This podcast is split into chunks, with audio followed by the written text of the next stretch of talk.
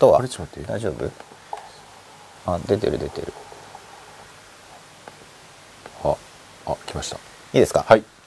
始めちゃっていいんですか？はい大丈夫です。皆さんこんばんは吉永健一です。こんばんは吉野之です。吉永健一の声もまた真っ裸。はい。第90話ですよ。90夜。最後のラストスパートみたいな、ついにはい9の。残り10%のところに入ってきました。一応パーセントで言ってるのは、はい。僕はあのパーセントで考えることを推奨してるんですよおでそれなのでちょっとパーセント言ってみました。いはい。やなんかなんで推奨してんですか？一応は僕僕のた僕の立場ですよ。またはい。反感買うかもしれない、もう反感買うのももういいやって感じになってきたんですけどいはい。大抵の人って足し算引き算の世界に生きてるんですよ。はい。ではい。掛け算割り算っていうのがあって、はい。さらにこう比例とか比っていうのがあるんですけど、はい。その比の世界まで入れてる人があんまりいないな。よあの問題で出されたら計算してますけどほその理屈では理解しててうもほそれで生きてる人があんまりいないんで僕の周りの人を見る限りでは、うはい。もちろんできてる人はいるんだけど、うん。相当少ないなと。だからおうそれもパーセントで言ったらまあ勘ですけどね、はい。多分1%いないんじゃないかと思うんおで、まあ、ちょっと比例を出してみました、なるほど。うん。みんな本当にほとんどの人足し算ひ引き算。うん。掛け算割り算を使える人もまあまあいますけど、うん。掛け算割り算ができる人はだいぶ計画性がある人であんまいないです。ほパーセントができる人になると本当少ないとう。ほう。なるほ思う、うん、パーセントで考えればいろいろわかるんですけどね、どうん。あの福利利戦略とかって僕もよく言ってるんですけれども、うん。まあ、お金使うにしても自分の収入の何パーセントなのかなとか、うん。何パーセント増えるのかなとかなるほど。みんな考えてないで金額じゃないですか。うんうん。足し算引き算じゃないですか、うん。みんな足し算引き算。なるほどなんですけなるど。ほど普段足し算引き算の世界できてるんですよ。うん。多くの人が。うん。でもなんかあんま自覚がないというか、うん。うん、まあ普通の人にそう言うとバカにされてると思って怒っちゃうっていうか。うん。いや知ってるよ掛け算割り算みたいな感じになっちゃうんで。えそう前は言ってた時もあったんですけどね。足し算引き算の世界で生きてますねとか。なんかねダメなんですよ。うまく伝わらないんで。あの言い方を進化させてるというふうに、はまあ、僕も経験から学べる人なんですね。てかそれを期待しますけれども、いはい。で今晩のテーマは執着なんですけれども、はい。その自分が経験から学べる人であるのを期待するっていうのはほこの執着云々にううん関係しているんですけどね、うん。なるほうん。で、まあ、一応90夜ということでどはい。残り10%ということでこれまでその真っ裸っていうことで、はい。自分の心を自分ではい感じられるようにしていけるようになっていこはい。うでそこでは意識的な部分、まあ、意識では分かんないけど無意識的な領域がきっとあるんだろう、でそこを感じられるようになっていこうっていうことをやってきたわけですけれども、はい。まあ、ここからは、はい。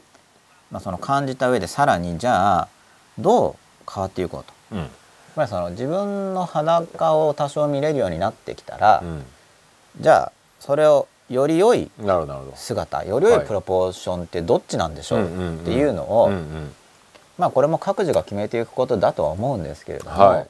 まあ、一応僕の考えるはい。方向良きほほ方向とははい。こっちの方なんじゃないかなっていう話を、はい。まあもう最後ですからあそうですね。もう終わりますので、うん。それを少しずつ出していこうかなっていう段階にはい。入ってきてましてはいそれで執着なんですよ。はい。まあ、執着についてはここ何度かはい。お話ししてきてると思うんですけれどもね、うん。はい、吉田さんが上の空なのなんか上そうじゃないですよ。ちゃんと聞いてますよ。せなんかあの作業してるから。ちゃんと聞いてますよ。重要な作業ですからね。はい。重要な作業。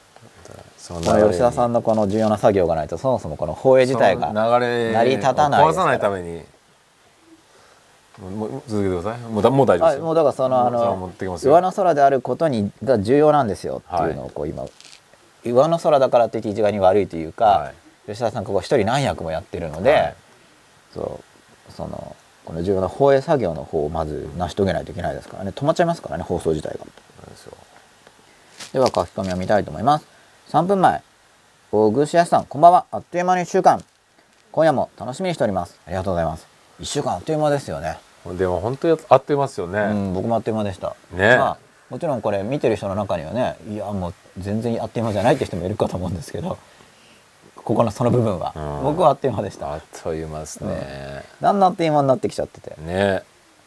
うん、これこの速さでいったらそのうち死んじゃうなって感じですよね。まあその何年生きるかって本当わかんないんですけど全然わかんないですよね。あと数年なのか下なのか。なんでも逆になんか何十年も生きちゃうかもしれないし全然わかんないんですけどだいぶあっという間になってきました、うん。でもなんか最近僕そのあっという間のペースっていうのがあんま加速しなくなってきましたよ。ああなるほど。なんかねかなりあっという間になって、うんこれ以上短くなったら本当あっという間すぎるぞって思ったんですけど、あっという間になってからはあんま短縮しなくなりましたあっという間のままで。うんだから落ち着いてきたなと思ってるんですけど、吉田さんまだ早くなってますか？より。どうですかね。でも早いかな。僕だいぶ落ち着いてきましたよ、あそうですか、相当あっという間にはなってるんですけど、でそれ以上はなんか、うん。もっとあっという間にはなってないっていうか,、うん。うん。この程度のあっという間だとするとあと数十年あっても、まあ、そこそこのこう幅は感じられる程度のあっという間さに落ち着いてる感じですね、うん。どんどん日付が経っちゃうんですけどね、うん。1ヶ月2ヶ月3ヶ月あっという間ではあるんですけど、うん。まあ何十年もあるならまあ数年だと結構早いですけどね、うん。まあ、1ヶ月は相当早いなみたいな。そうですね。もう1月もそういうね感覚です。25日ですもんね。そう新しい年始まったかと思いきやね。終わりますよ1月が。もう正月感ゼロですもんね。ゼロですか、うん。いや僕まだまだお正月感ありうっます。さ本当に。年賀状の返事書かなくちゃって感じなんですよ。終わらないでください正月、適当なことばっか言ってるし、僕一応切手のあの当選発表見てないんで。うん、僕から外れが来た人もあの狙ってないですから。えどういうこと？もう発表確か終わってるんですよ。ああなるほどなるほどそれをチェックして自分が当選をこう抜いた上でとかってそういう面倒くさいことやってないんであの狙って外れを送るとかはしてないというのをこの場を借りてお伝えしておきたいなということですね。まあ、でも年賀はがきじゃないのがいい本当にこれからなんか返そうとししてるんですか？いつも返してないんですか？まだ 年賀はがきじゃない人も多いと思いますけど年賀はがきそんな買ってないからそもそも。まあまあまああれですよ、人それぞれですからね。そうですよ、まあ、できない できない約束はしない方がいいですよ。だからしてないですよ。いはい。ついつまでに送るとか、返そうという気持ちがあるということだけをうん。もちろん一気持ちもあるあります。気持ちは今の段階である。今だからと、ん。それをただ言ってるだけだと。そうです。でであの外れが来てもわざとじゃないです。見てない真ですか？実を伝えてるだけですね。見てないですか？らっていうことですね。6分前。アナ337788さん。第90話おめでとうございます。ありがとうございます。ありがとうございます。先週のホルモンのお話を聞いてから会社のトイレで出てしまったホルモンを拡散させることを意識しながら今まで以上に念入りにストレッチをしていました今夜もよろしくお願いします。ありがとうございます。これかなり実践を、うん。されているということで。うん。嬉しいですね。うん。はい。まあこれだから人間はそうやって自分のことに対応できるという非常に素晴らしいあの機能を持ってますので、うん。うん。すごいありがたいですよね。それで意識してうん。動けるんですもんね、うん。まあ、学習機能付きっていうのをうん。本当感謝してるんですけど、うん。学習機能付きであるっていうのを自覚してそれを生かすことで幸せにすごいなりやすくなると思います、人間は。猫リネ0303さんこんばんは。よろしくお願いします。ピンク暖かい感じでいいですね。お願いです。ありがとうございます。ピンク。うんピンク暖かい感じで。暖色ですもんね。うん。5分前アンダースコアリスクアンダースコアさんです。執着。ずーっと扱ってほしいと思ってたんです。嬉しいです。ということで、えー、リシュカさんの願いが届いたこの第90夜。は執着についていはい。扱いたいと思います。おい。まず執着という場所はさん何でしょう。なんかこの放映の整ったところではい。何か言いたいことがあったらぜひ言ってください。執着執着ってなんか、でもいい執着と悪い執着がありますよね。うん、いい執着。悪い執着。を伝える気持ちが少なそうな書き方で書いてますけどね、まあいい執着悪い執着ありますよね、うん。じゃあ何がいい執着で、えー何が悪い執着なのかと。うん。でこの執着ってまあ多分やっぱ仏教の影響だと思うんですけれども、やはりこの日本文化の中で生きているとうん。執着から離れようみたいなまあ以前よりは減ってるとは思うんですけど、うん。やっぱそういう話聞くじゃないですか、うん。なんか執着うん。しててよくないみたいそうですね。だ、ん。えっ、とまあ似てるか似てないかですがこだわり？なこだわり。ああこだわりそうですよね、うん。執着を執着を多分もうちょっとちょっとこうね。大和言葉っぽく言うとうん。こだわりでいいんだと思うんですけど。うん。だ変わらないことを良しとするか悪い,、うん悪いとするこだわりを持てとも言われるしうん。こだわりを持つなとも言われるし。そのこだわりを捨てろと、うん。どうすればいいんだみたいな。まあそれやっぱりいいこだわりと悪いこだわりっていうのがあるんでしょうね。そうですね。でその基準はうまいことやれよみたいなことですよねそのこだわりを捨てろとも言うしこだわりを持てとも言ってう差について説明しない人の場合には、ん。うん。まあ、判別はいい感じにうん。やってくれようん。ということでうん。まあなんかよくわかんないなっていう感じになってるかと思うんですけど、まあそのあたりもうちょっとうん。まあこれやっぱ例によってこういうのって完全に明確にはできないんですけど、うんまあ、そもそも自分自身がうん。どういうこだわりを持っているのかっていうのに気づけるっていうのが、うん。まあ、自分でこう真っ裸になっていくっていううん。方向性でもあるんですけどね。それを分かった上でじゃあどのこだわりから離れて？そうですね、こだわりとだから思い込み？思い込み、がこう混同してる部分があるのかな？まあ、思い込みも多分、まあ、こだわりあ悪い意味のこだわりっぽい感じですかね,、うんね。思い込みのこの私はこうだ、うん。僕はこうだみたいな。ちょっとマイナスののニュアンスありますよね、うん。思い思い込んでるっていうそうのはですね、だからそこをこだわりとうんかはい。執着いい方にはい。変換しちゃってるみたいなことはあんのかなっていう、うん。はい。そうですね、うまあこの思い込みとか、まあ、思い込みっていうことに関連してこれも多分仏教的なんですけど夢とか幻とか。ん。すいません。なんかこの世はうん。幻なんですよとか、うん。うん。まあ、思い込み夢幻。まあこの夢とかっていう概念とその投影っていう概念は多分ほぼ同じなんですけどね、うん。まあ、多分っていうのは僕もそこまで文献同士は全然比較してないんで、うん。うん。まあ、投影なんだとか、うん。夢なんだとか思い込みなんだとかこだわりとかこの辺りがいろいろうん。言われてるわけなんですけど、はい。まあこういう話を実生活に応用してうん。実際日々がもっと楽しく幸せに楽になるためにはどういうふうに考えていけばいいのかなということをうん。やっていきたいと思います。はい。あ行くんですね次に。で それで、あのこの間ストレスの話したじゃないですか。はい。でこのこだわりとかその執着とかとやっぱりストレスとかもすごく関連しててあとコントロールも話もコントロール。僕よくコントロールの話するんですけど、うん。コントロール。うん。でコントロールを復活させましょうっていうことをよく言うんですよ、うん。よく言ってると思います自分で。でコントロールを復活させるって話とこの執着の話ってうん。似てるんで、うんでコントロールの話をするときにコントロール内外ってのは僕よく言うんですよね、うん。自分がコントロールできる部分と、うん。そもそもコントロール外の部分がある、でコントロール外の部分をコントロールしようとするとエネルギー漏れるからうん。やめた方がいいよってことを、まあこれ結構延々と僕言ってる感じじゃないですか、はい。はい。それやめた方がいいよっていう、でコントロール外のことをコントロールしようとする執着っていうのがまずあるんですよね。うんうんコントロール外なんだけど、なんかどうしても変えたいらしいんですよ、うん。コントロール外なんですよ、うん。でこれ執着ですよね。うん。まああのもちろんコントロール外のことでもごめんなさい俺。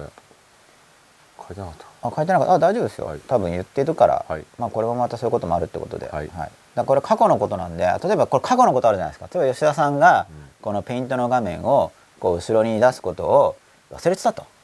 うん。上の空だったんじゃないかやっぱりと。思ったとしますね例えば、うんでじゃあその過去をでも変えたいと思っても、もう変わらないわけですよ、過去だか今 100%, 100こっちに集中しましたね。らいいことですよね。ねだから難しいですよね、うん、だからやっぱさっきの上の空ってやっぱ適切であって、うん。でそれ別に悪いことじゃない、5050ぐらいうん、そう。やっぱそうなりますよね。なるんですよね。それ一人一行がやっぱ集中フォーカスですよ、うんね。うん、その方がやっぱりクオリティ上がるじゃないですか。そうですよね、まあ、今これはもう、まあ、都合によってすごいによって。吉田さんは会話もしながらあ操作もしながあらやることいろいろあって、うん。まあ、そしたらやっぱ注意力がこう分散しますけど、うん。でもそれが分散するってこともそもそもその集中とかフォーカスってことを意識してなければうん。気づけないですよね。まあとそのマルチプロセスかっこいいっていうようなのが流行ってません？結構。うん。いろいろ同時にできる方が優秀なんだみたいな、ねそうですね、うん。僕はあれまた洗脳プロセスみたいなやつだと思ってるんですけどねなんか注意力分散させれば思考できなくなるからうん。いい感じに操れるって思ってる人たちがいそうな雰囲気がしますけどね。目覚めさせたくない。つまりこういうさっき夢とかの話をしましたけどうん。どうか夢を見続けてくれと、こちらの見せたい夢を見せ続けたいから、夢から覚めないようにっていう一環な気がしますしますけど、エネルギー分散しちゃえば自分のパワーに気づかせないようにしてるみたいな感じのとこあるんでしょうねおそらくね。だと思います。ねまあそういうのが上手なのも一つの能力なんですけどね。うん。一応。うん。ただ僕はどっちかっていうとなんか目覚めさせたいなっていうふうに、うん。なんでそう思ってるかよくわかんないんですけどね、うん。かなりちっちゃい時にうん。そう思ったっぽいです。うん。そういう方がいいことであるみたいなうん。方向性、うん。それが結局こういうきっと本書いたり、うん。こういう番組やったりとかつながってるんでしょうけど、まあ一人一人多分なんかやることが違うんだろうなっていう感じで,、うんでコントロール多分過去を変えたいとか言っても変わらないわけですよ、だからコントロール外のことに執着してることが分かって、でコントロール外なんだから執着したって苦しくなるだけですよね。だから、まあ、これはその苦しみはもう執着なんでで無理なことをやろうとすると苦しくなるんですよ、うん。だって無理だから。うんで無理なことやめようよねっていうだけなんですけどね。うん。で執着だから悪い執着はあの無理なこと。うん。無理なことに執着しても無理なんですよ。うん。でそこに執着してこだわってますってうん。1万回言ったってうん。だって無理なんだからうん。やめればっていう話になるじゃないですか。うん。それがやめた方がいい執着ですよね。だからコントロール外のことに執着したらまあ辛いですよねだって執着したってコントロールできないんだから。うん。だから過去を変えたいとか。うん。だからコントロール外のことに執着するっていうのが良くない執着の僕はもう、まあ、良くない執着が僕2個あると思ってるんですよ。うん。まあ、せもう初めに言っちゃうとうん。忘れる前に言っちゃえみたいな,、はい。なんか出し惜しみせずはいか、出し惜しみせずっていうより忘れる前に言っちゃえって感じですね。はい。コントロール外に執着する。まあこれがありますよね。今話してるやつ。これ良くない執着、もう一個があの今の自分の考えへの執着ですよね。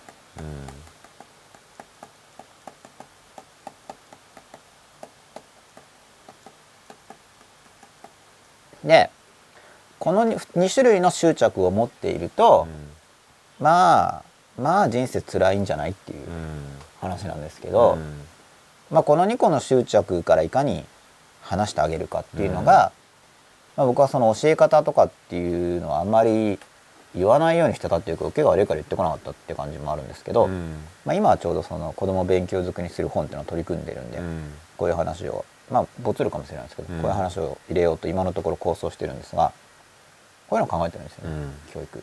だから、その外から知識をまあもちろん知識を与えるんですけど結局なんか無批判に雨下りみたいにこれが正しいんだ、信じろみたいに教えたってなんか新たな執着を生んでるだけじゃないですか、うん。これが正しいとかっていうのは、そんなことをまあして、まあ、意味は若干あると思うんですけど、まあ、それよりもやっぱ執着を外してあげる方が、僕もいいと悪い執着を外してあげる方がいいと思ってるんで、例えば新しい知識を学んだ時にあそうなんだって分かるっていうのは、それまで自分が正しいと思い込んでいたうん。間違った執着から離してあげてるわけじゃない。ですか、それを重視してるんですよね。だから新しい知識を入れ込んだところで例えばもし相手が反発すれば結局今の相手が抱いてる考えの執着を強めちゃうことにもなりかねないですよね、でそれやって何なんだろうっていうところがあるというか、あくまでその相手の人がどれぐらい変わるかっていうのにフォーカスすべきだと僕は教育ってのは思ってるんですけど、その時にこの良くない代表的な2つの執着から離れていくその相手が。離れていくのをなんとか助けようって思ってやってるのと、なんか教え込もうと思ってやってるのは、なんか似てるんですけどね、まあ、僕は似て非なるって話も好きなんですけど、多分別物なんだと思うんですよ。ましてや自分自身に依存させようとする教育なんていうのは、これ執着させようとしてるわけだから、それもまた違いますよね。その信頼されるとかと執着させるっていうのも方向性が違うわけですよね。そうですね、そこがだから難しいですよね、だ自分執着と自分に集中するみたいなのって違うじゃないですか、うん。でもなんか混同するというかはい。しやすいというか、うん自分に集中する。僕やっぱり僕は自分に集中するってすごい重要だなと最近はい。特に思うんですけど、はい。執着とは全然違くてむしろ逆で、改善改善を繰り返すみたいなところの、そうですよね、うん。で改善する時にやっぱりその、その時の自分っていうものに対して執着を持ってしまえば、うん。つまり自分が思ってることがうん。正しいんだっていうことになってしまえば、うん。変われないじゃないですか。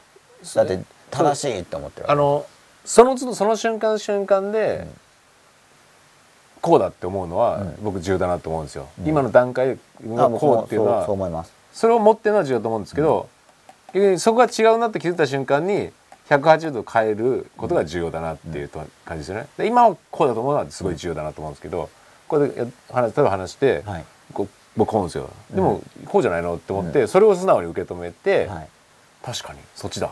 だったら、それもかすぐその瞬間変えるぐらいの、だと思います。それがすごく重要だな執着ないわけじゃないですか、うん。まあ、一応僕は言葉遣いとしてはそれを、うん。やっぱ正しいっていうふうに思い込むのと、うん。あの自分で単に自分でその時そう決めたんだっていうのはうん。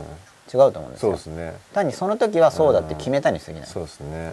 だから執着がない今度執着しないになるとはい。なんか考えないとかさ、うんなんていうんですかこう自分の考えを持たないとかっていう極端な捉え方もあったりするじゃないですか。そうそうそれまた例えば服装に執着しないとなると、うん。なっていいじゃんみたいな、うん。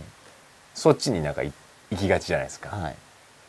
そういう極端な話にやっぱ捉えやすいっていうまあ、のはその場合またそのどうだっっていいとかっていうのにまた固執してるわけですよね、結局不自由っていうか、まあなんかなんていうのそういう概念というかなんか割とそういうので教育を受けてきた部分あるかなと思うんですけどね。だと思うだ普通はむしろその執着させていく、うん。まあ、ノウハウとかもそうなんですけど、うん。そのやり方に執着させていく、うん。それをまあ教育っていうふうに結構呼ばれてるんだと思うんですけど。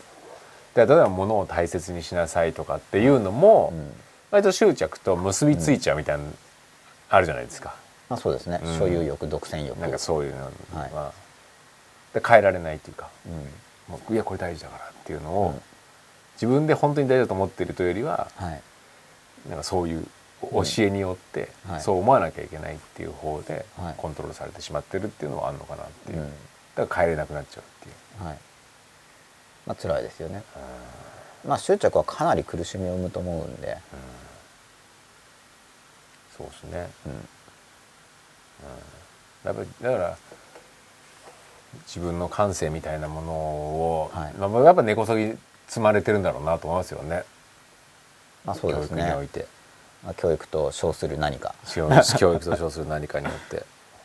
本当本当はそれさえあればいいのに、うんそれは。僕はだから結構執着外してあげようっていうのは相当、うん。まあそれから意識してるっていうか、うん。意図してうん。教育の現場では、うんやってますけどね、うんでこの執着を手放したいっていうふうにだからまず、まあ、そこ自体を、まあ、今こういう番組なんでそのまんま抽象的に表現しちゃってるじゃないですか、うん。つまり普段から基本的には執着を外そうっていう意図は僕は持ってるんですけど、うん。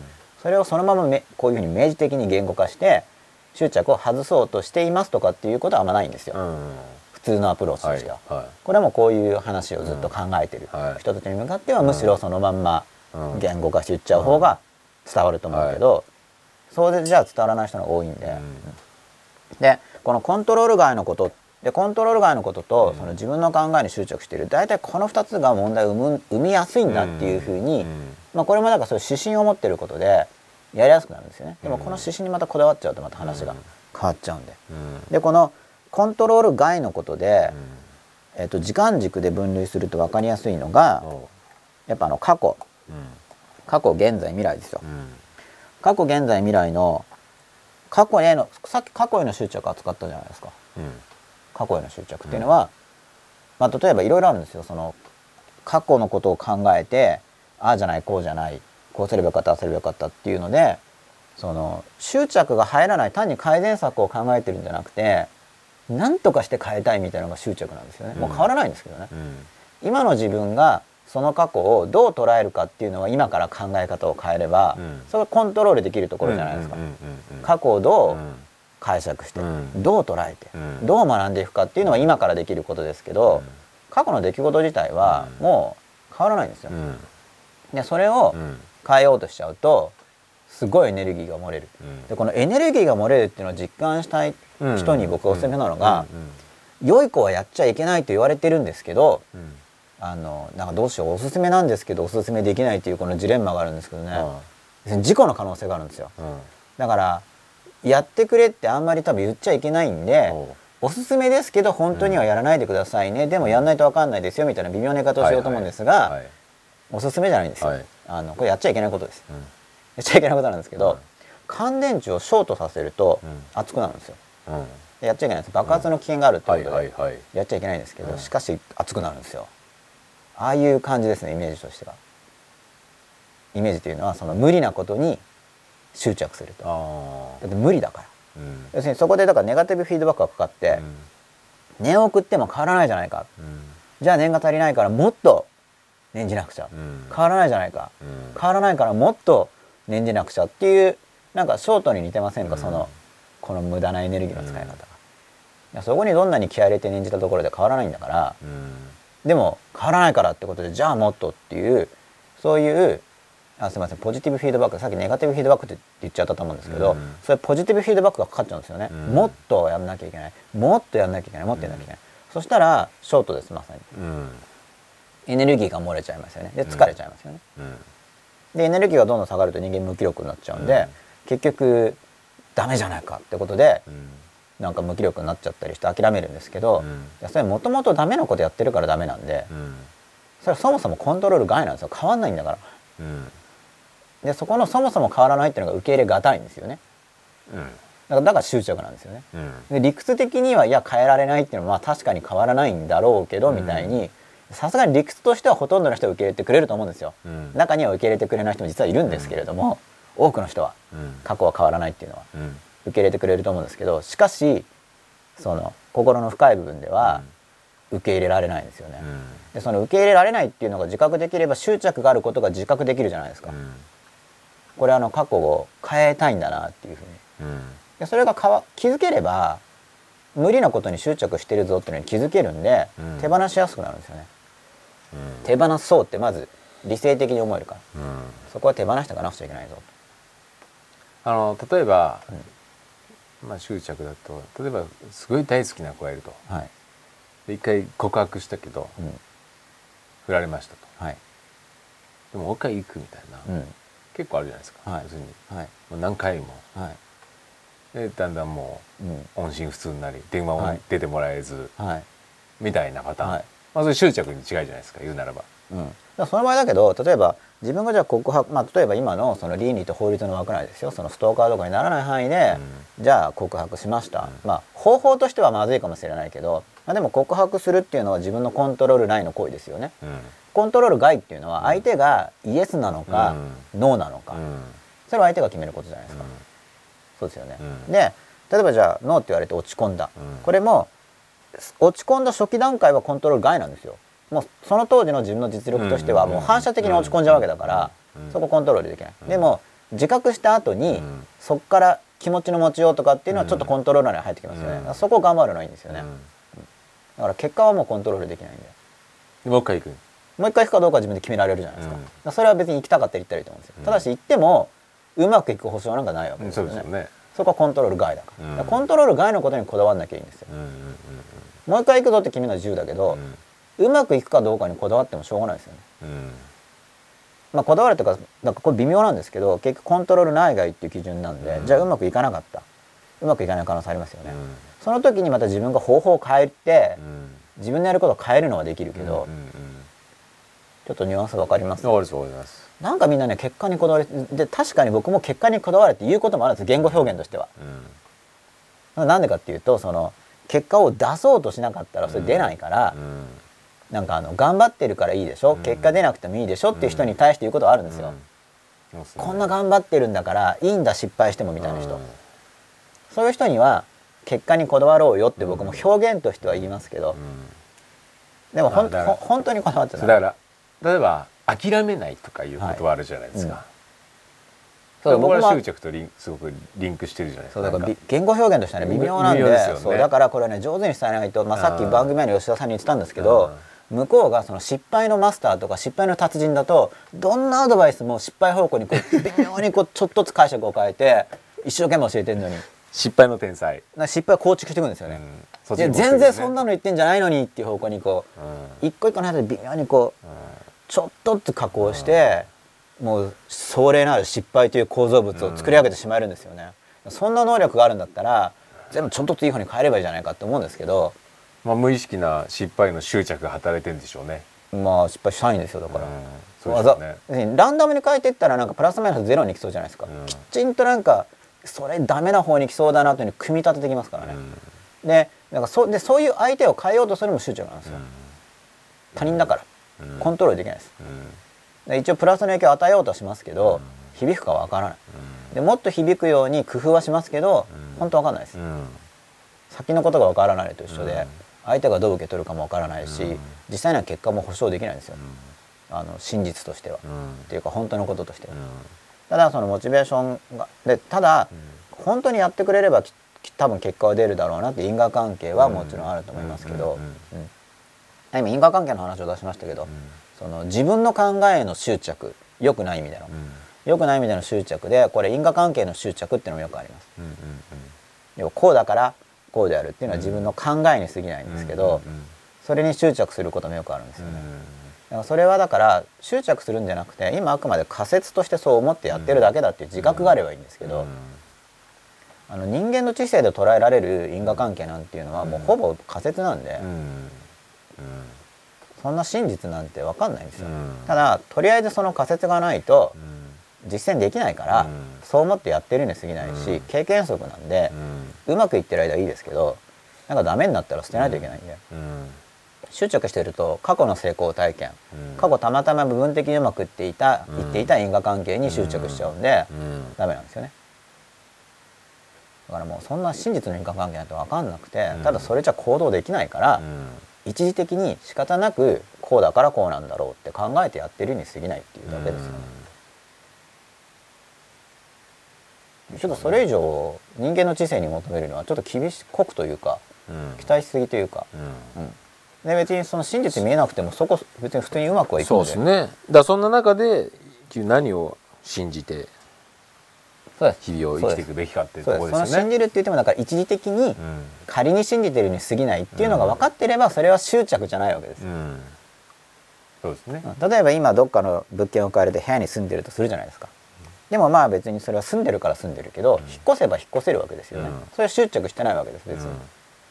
でも雨風しのぐ部屋が必要だから、うん。今借りてるけれども、うん。まあ、別に引っ越せますよね。うん。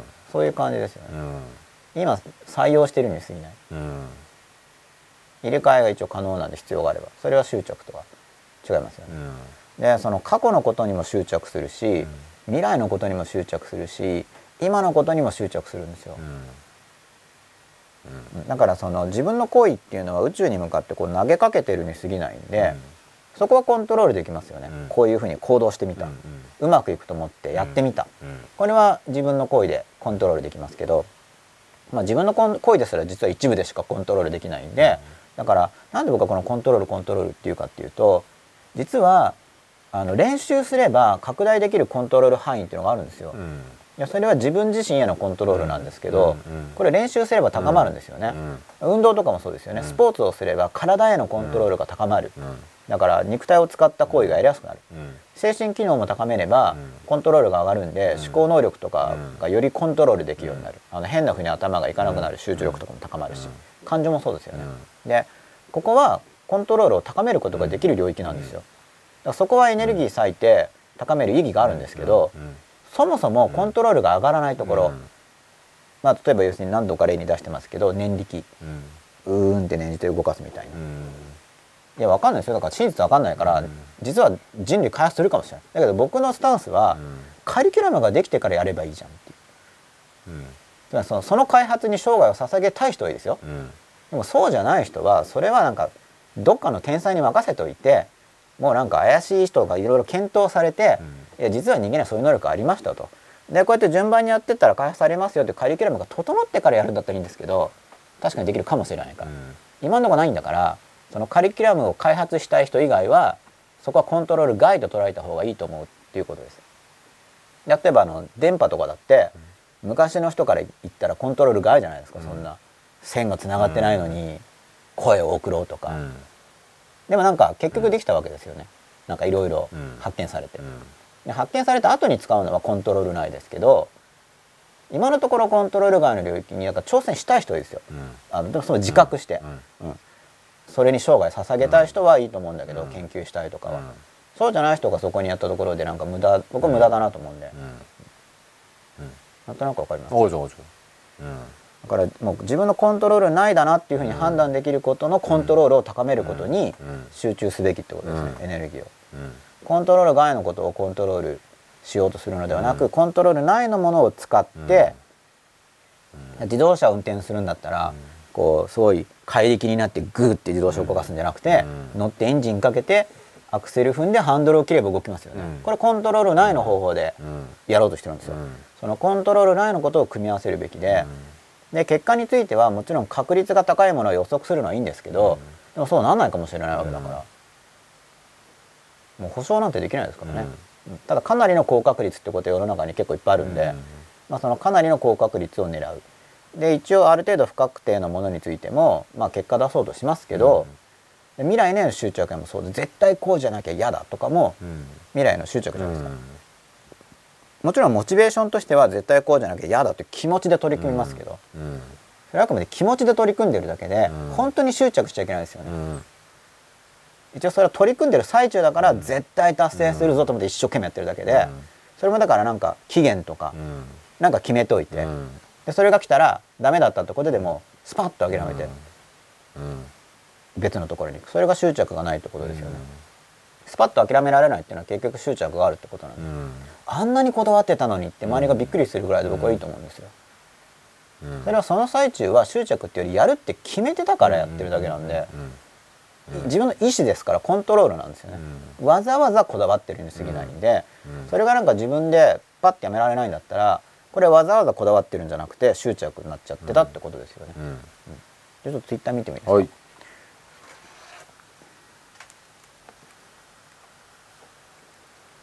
お一個あります。一個で合ってます？19分前猫折りね03033さんまさに無理なことに執着しています。分かっているのに手放せないです。うんそうこれなんですよ。うん。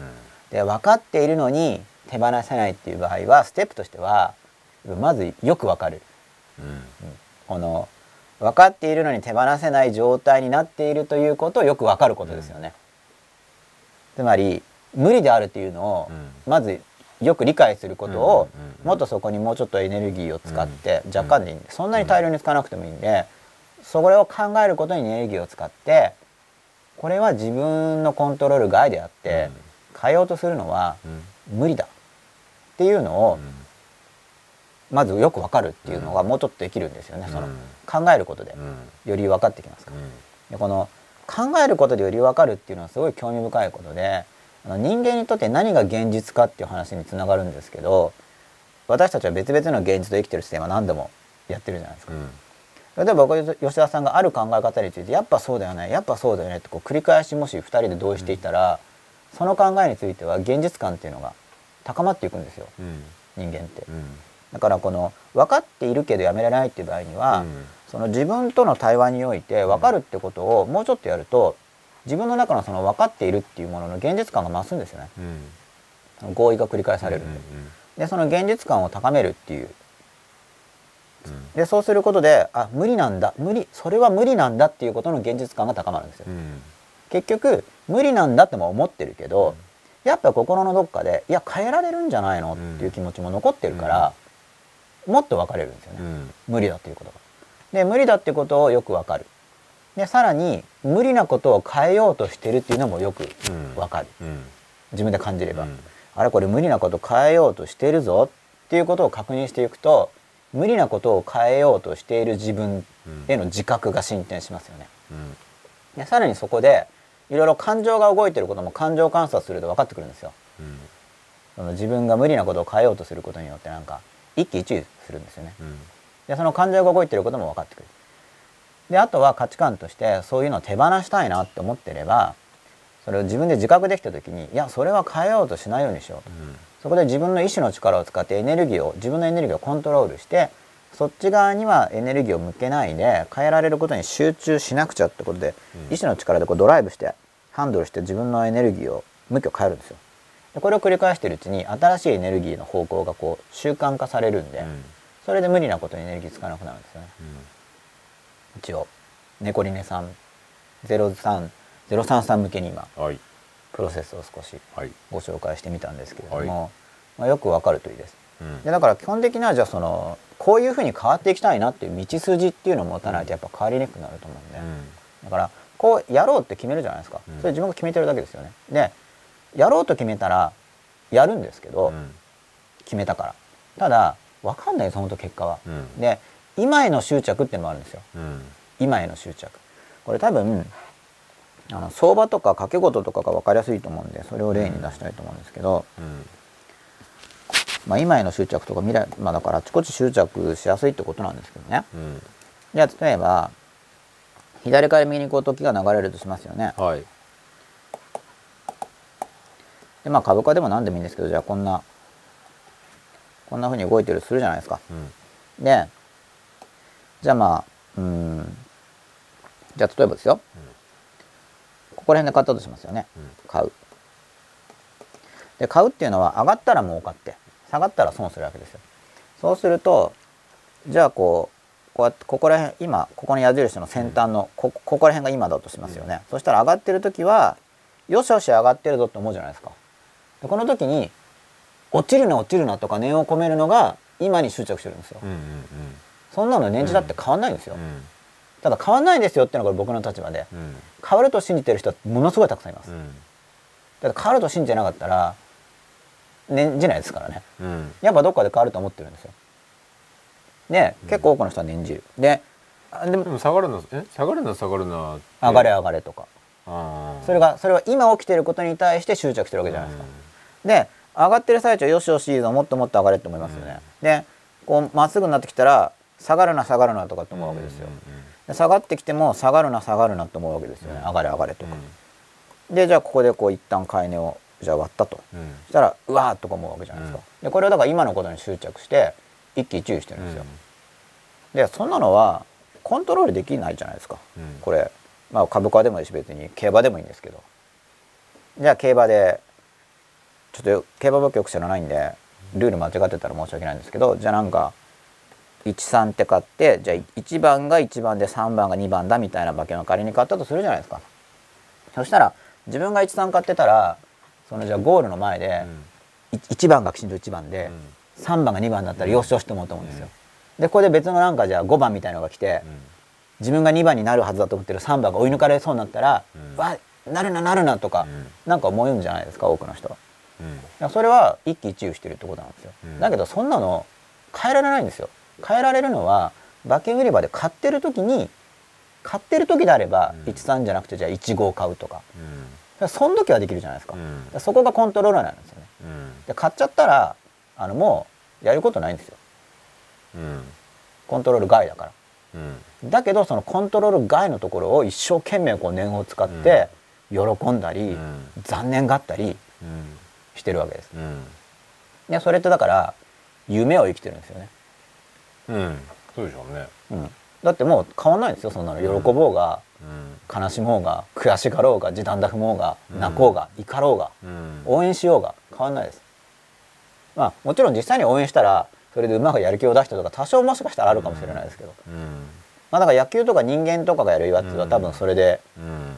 変わる気は、まあ若干の影響もちろんある。やる気ガラガラのところでやるのと、うわーって人がいるところでやるの違うんで、まあそこは応援するのはもちろん影響あるとは思うんですけど、ゼロじゃないからうん。それを頑張る意味は、うん。まあ、あるかなと思います。うん。でもその応援することによってモチベーションが上がるとかはそれは多少期待できると思うんですよね。みんなが応援すれば別のエネルギーで選手が頑張る。これはあると思うんですけど本当に勝ち負けコントロールできるかって言ったらそれはちょっと範囲外かなと思うんですよね。で自分にできるのは例えば精一杯応援するとかできるけど、じゃあそれでどうなるかなんていうのはもう分かんないじゃないですか。だから何がコントロール内外なのかっていうのを見ていって、でもやることやったらそうこれであの僕が思うのがあれなんですよあの東大単眼だったんです僕は。で前期試験が終わって後期試験っていうのがあったんですよね当時2回受けられるわけです東大が。で僕自身は前期試験が終わった後に受かったんだか何なんだか全然分からなかったんですよ。なんか落ちてもしょうがないなみたいな感じで、まあちょっと詳しくやる、まあ、事情もあってその試験もししっかり受けられてなかったんで。でまあしょうがないなこれは。ダメだったらダメでその時はしょうがないから働こうと思ってたわけです。でそんな気持ちで僕は散歩してたんですよ、うん。後期試験対策をせずに。でなんで対策してなかったかというと後期の過去問を見るとこんなの直前にちょこまかやったからって点数上がらないよなって思ったからなんですよ。うん。その直前に何かやって上がるんだったらやるけど、うん。こんなの今更やったってもう変わんないから、うんその時はその時で試験場行けばいいやって思って散歩ばっかしたわけです。ところがそれを見ていた人に試験が、まあ、受かった後とかに聞いてみたら聞いてみたら向こうから言ってきたんですけど、まあ、受かった後だから言うけどその前期試験が終わった後でもうあれでしょ楽勝で受かったと思ってたでしょって僕言われたんですよ。うんで僕は思ってなかったんですよ。あの、うんわかんない思ってたかもしれないけど実は傲慢にうん自覚としては分かんないなって思ってたんです。うんでもなんでそう思ったかを聞いてみたらだって勉強しないで散歩ばっかしてたからうんもう受かると思ってたでしょって言われたんですよ。でそこであそっかって思ったんですよね。そう見えるかもしれないなってだって勉強してなかったからうん確かに。だけど僕の側からするとそれはあの受かるって思ってたからやってなかったんじゃなくて、今更やったってあんま後期の点変わらないから、うんそれより毎日散歩とかして綺麗な空気を体に入れて、うん。自然とかを見て気持ちのコンディションを整えておいた方が、うん。直前になんか併願とかいっぱいやってガリガリやって疲れてる受験生より有利になるだろう。うん。っていうようなことを考えて、うん。なんかのどかに散歩していて、で直前にグッとやる気高めた方が勝てるかなって思ってたんです僕は。だから考えてることが違うんですけど。でその何これ執着の話と何が関連してるかというと、で試験中はなんとかできますけど、うん。もう試験が終わったら何もやることないんですよ。うん。あのもう終わっちゃったから、うん。その合格とか不合格とか、自分が決めることじゃないじゃないですか。うん。もはや。うん。だから何かできるとしたら試験前に勉強するかどうかはやれますけど、だって終わっちゃったらもうしょうがないですからね、でこっち転んだらこうする。こっち転んだらこうするっていうだけなんで、うん。だからここのなんかどこがコンどこまでが自分のコントロール範囲内で、どっから先は、まあとりあえず結果が出るのを待つことはしますけど、うん。あとはもう結果見て対応するっていうことなんで、うん。この使い分けをあのきちんと習得しないとまあある意味感情のジェットコースターは楽しいと思うんですよ。うん。一喜一憂して、ううんわうまくいったな、うん。ダメだみたいな、こううん。上がる下がる、うん。だからいやそれを楽しみたいっていう目的があるんだったらまあいいですけど、あえてやるなら、うん。あえて夢を楽しもう、うんだってその何々が嬉しい何々が悲しいとかっていうのはその人が作ってるストーリーに過ぎないんで、うん。あくまでその人はその現実の中で生きてますけど感情っていうのは、うん。他の人から見たらあんまりある意味関係ないことなわけですね、うん。でもそういう夢を作ってその中の起伏のある感情を楽しみたい、うん。まあ、そういう生き方もあると思うんですけど、うん。でもその夢って普通自分でコントロールしてるわけじゃないから、もうなんか何かが作っ、まあ、自分が作ってるんですけどその夢の中でみんな生きてるわけですよ。でもうちょっともうちょっと自分でコントロールを増やしたいなっていう人は、やっぱり執着をなるべく。捨てた方が僕はいいと思うんで、コントロール外のことに執着しているのに気づいたら、うん。それはだからそういうのやめようって思ってることで、うん。今お話ししてるようなことを考えてることで、まあ、そういうのやめた方が生き方としては楽だよなとか、うん。効率がいいよなっていう、うん。そういうそこにそういう価値を持つことで変われるんで、うんまあでもほとんどの人はそういう選択をしてないんですよね。うん。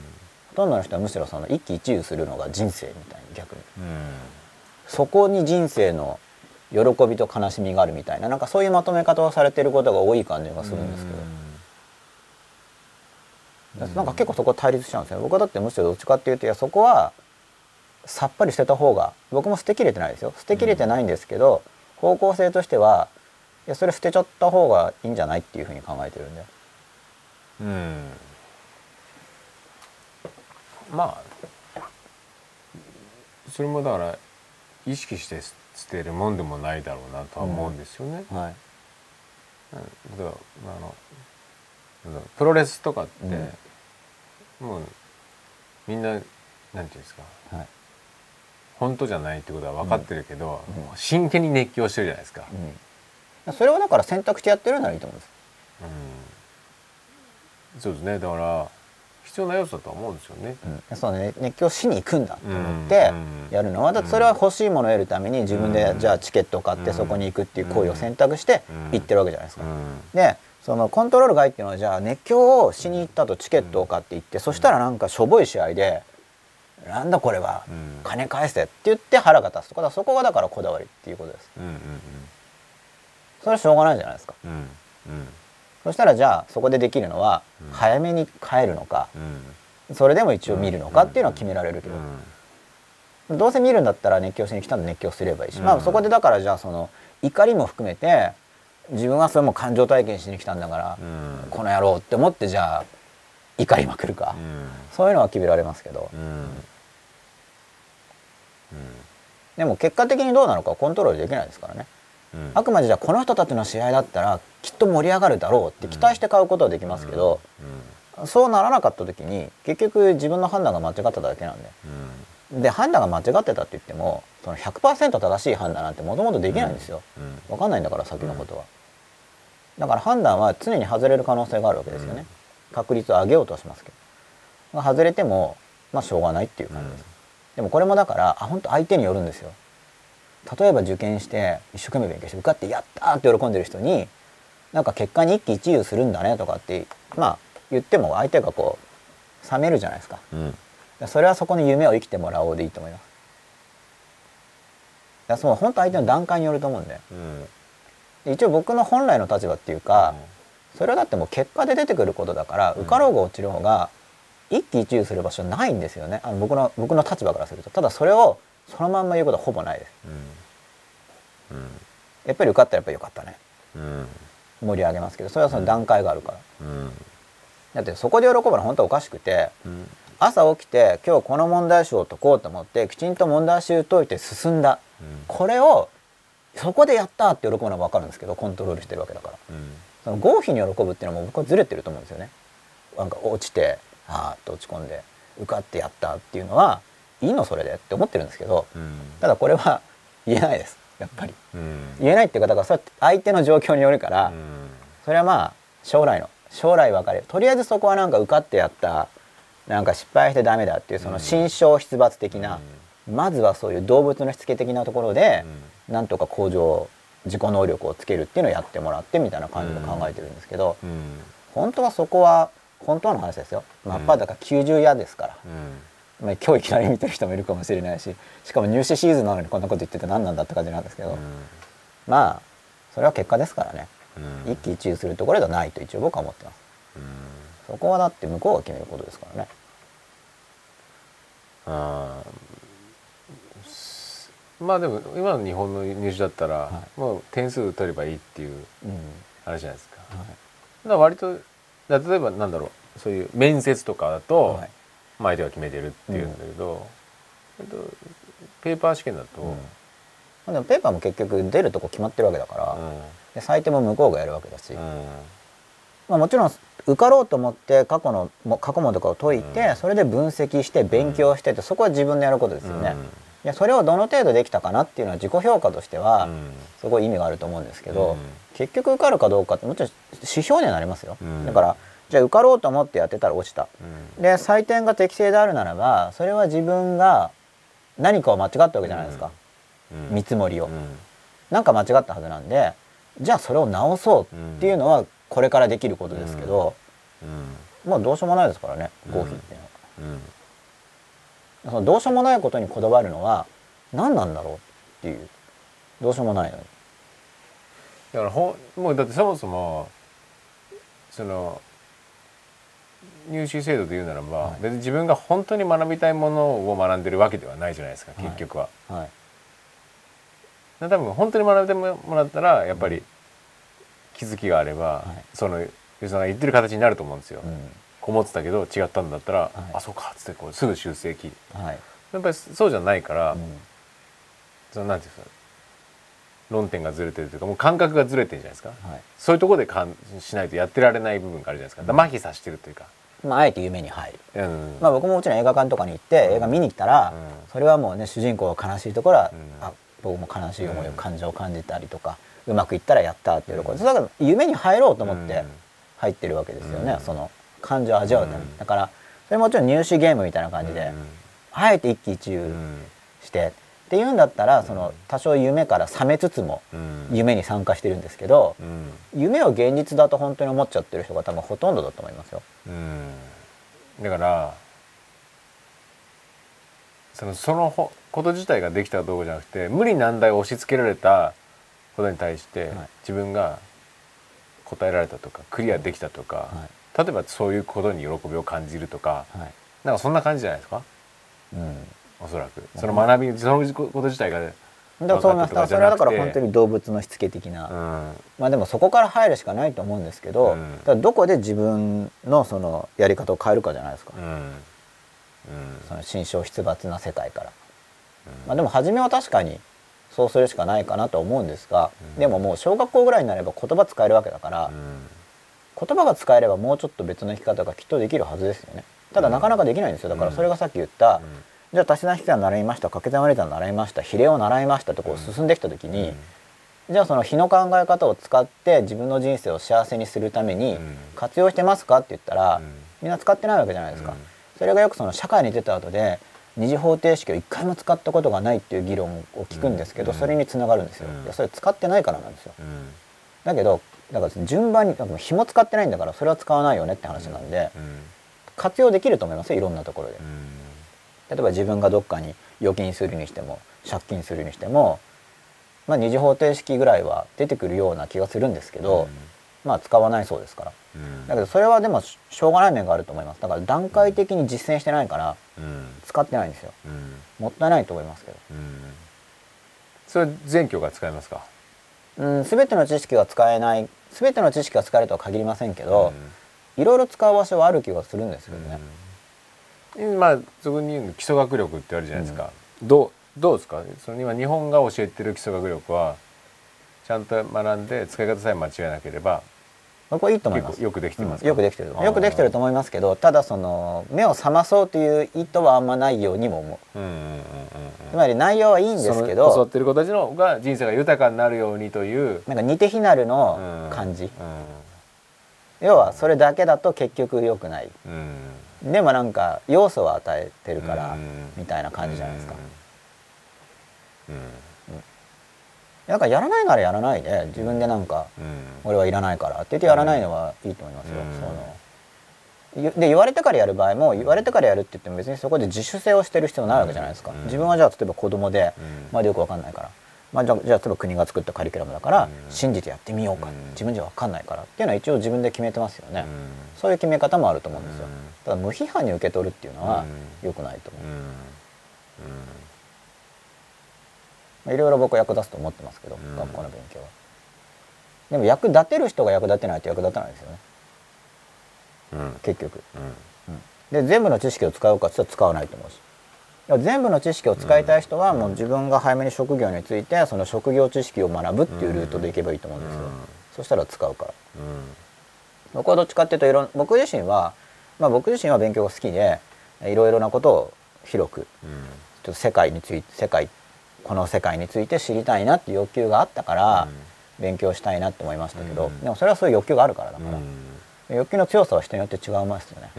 う、ん。自分の欲求の強さを見ていって、うんでその自分の欲求の強さと自分が感じる満足感とかっていうのはリンクしてますよね、うん。欲求が強いところが叶う方がうん。嬉しいはずだから、どうでもいい部分が叶ったってやっぱどうでもいいうん。でただそのどうでもよくない部分っていうのが、うん。無理な領域に入っちゃうと不幸になるって話です。うん。だって変えられないんだから、変えられないところがどうでもよくないって言ったいくら言ったところで変えられないですからね、そこは諦めるしかないですよねで諦めるしかないっていうのを理屈で理解して諦めるしかないのに諦めきれない自分がいるとしたらその諦めるしかないことを諦めようとしていない自分がいることにまず気づくところから入っていってうん。でそうすると執着が減らせるかな、うん。だから執着を減らすっていうのはでも結構シンプルですけどね、その結果は変えられないんでうん。過去のことも変えられない。今のこともあの起こってることは変えられないです。うんあの厳密に今の瞬間のことは。うん。そこに自分が今なんか行動を起こしてそのちょっとそ先の将来については何かすることができるかもしれないけど、まあ心配しても本当しょうがないですよね。変わんないから。心配するんだったら対策した方がいいわけじゃないですか。例えばじゃあまた地震も心配されてますよね。またちょっと東京とかちょっと揺れてて、またなんか東大の予測か何かも発表されてましたよね、なんで 4, 4年以内に70%でしたっけ、でいつ来るか分かんないと。じゃあそのために何ができるかであって今できることやるのはできますけど、まあ心配したからといってじゃあ来ないんですかって話だから、心配するんだったらそれで例えば防災グッズ買うなら自分で予算決めて何か必要かを考えてうん。買えばいいし、うん。資産保全したいんだったらやればいいしっていうことですよね。うん。で保全したってどうなるか分かんないわけですよ。うん。いろんなことが起こりうるから。でもそれはもうしょうがないですからね。そのしょうがないことをしょうがないと思えないのが良くない執着かなということで、で僕が今こうやって話してることも結局何を意図してるかって言ったらこの番組見てる人が抱いている特にその今自分が正しいと思ってる考えへの執着っていうのを若干なりとも剥がす手伝いができればと思って話してるわけですよ。うん。一応この内容自体をうん。内容の中に入れ込んでいくと。うん。でまたツイッター見てもいいですか？どうぞ。ちょっと吉田さんが眠そうな感じがしたんでやっぱりあれなんですよね。授業してると分かるんですけど自分が話さないと眠くなるんですよね、うん。よ吉田さんがだからあんまり話せなくなったら眠くなってるんですよね。そうなんですよ。もう話してくださいバリバリ。お一個書き込みがあります。はい。1分前 S アンダースコア生島さんです。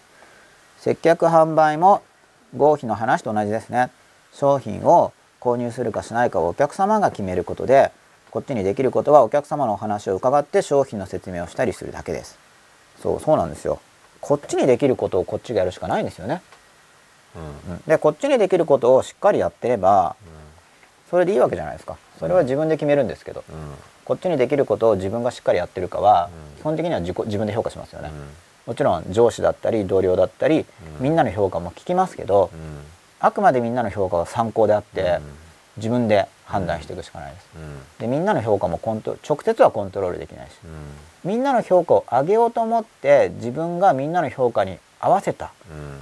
合わせた人間になるように自分を変えていって、うん。それによってみんなの評価を変えるっていうのはできますけど、うん。これはだから間接的にはコントロール内に入ってくる、うん。若干コントロール内にいろんなこと入ってきますけど、うん。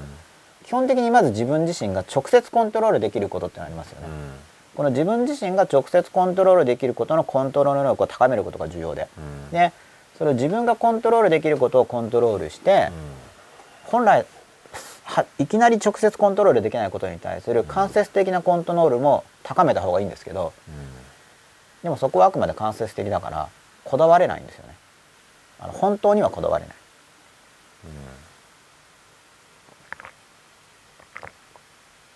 わかりにくいですか？かなり眠そうなうん感じですけどお疲れですか？そんなことないですよ。元気ですよ。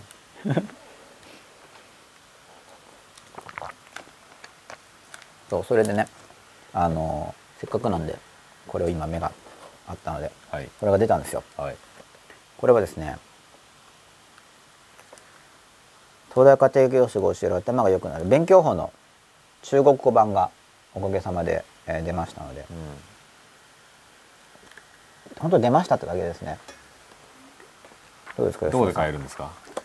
ネットで買えると思います。ISBN ですか。です。はい。えありがたいですよね。なんか出たってことで、はい。送っていただきました。ー読書法じゃないですか？第一志願的読書法って書いてありますね。僕中国語よくわかんないんですけど。勉強法なんですか？読書い法 だってここに書いてあるじゃないですか？勉強法って。あ本当だ。日本語題が。勉強法ですよ白紙復元って書いてあるもん。白紙復元で中国語でも白紙復元ですよ。ほら。うん。でも白紙復元の元があれがいらないんです。なんかちょっと感じ違いますよね。あでもこの辺一緒？一緒ですね。うーん。面白いですね。なんとなく漢字だとわかるんで何かが、そうっすね、うん。まあでもこういうのやっぱ若干漢文に慣れてると少し読みやすい感じはします。漢文とはちょっと違いますけど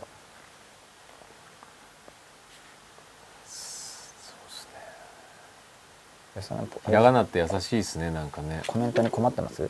いやいやいや。そのうん。慣れの問題もあるんでしょうけど、はい。結構。ひらがなのまろやかさがいいですか、まああの曲線美というか。はこれなんか。い日本語好きですか？僕も日本語好きですけどね。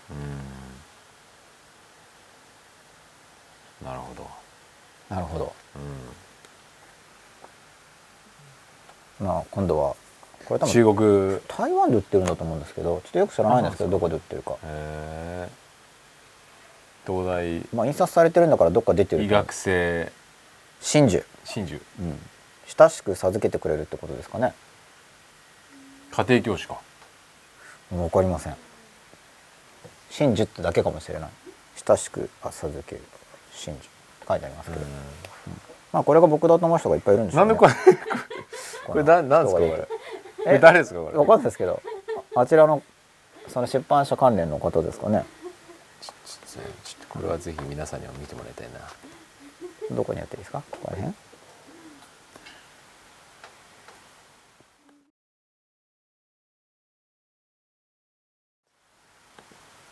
音が消えちゃった。音消えました？ちょっ音が消えたそうですって音で言ってもわかんないか。といや今今大丈夫です。そうですよね。あ吉田さんが目覚めてきましたね。選びましたよ。この操作をすることによって。そうそうじゃあこの時間にトイレに行ってきましょうか。ええ。ええですか。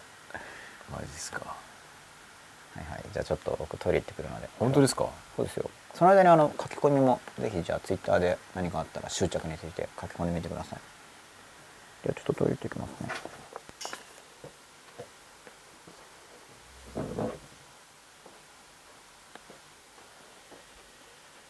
こうかこうかこういう本ですね。この人が誰なのかという。えっとこうか。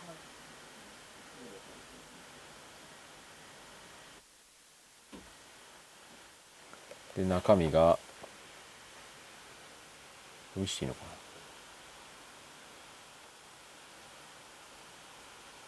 ちょっと待ってこんなにちっちゃくやりそうないんだな。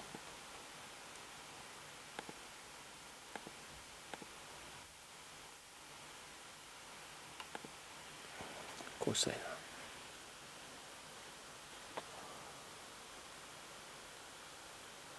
こうかこうかこうか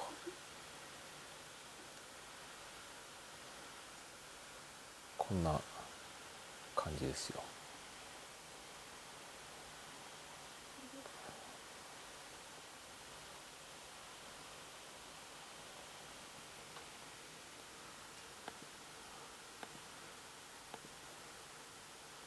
ちょっとこうかオッケーオッケー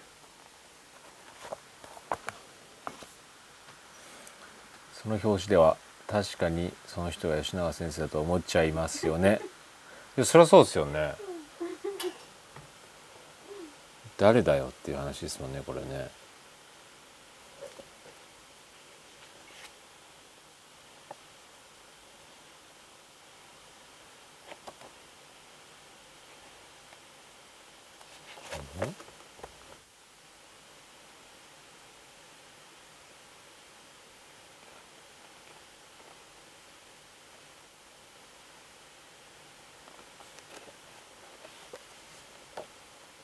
これ吉永さんの中国版のプロフィールは何て書いたんだろうな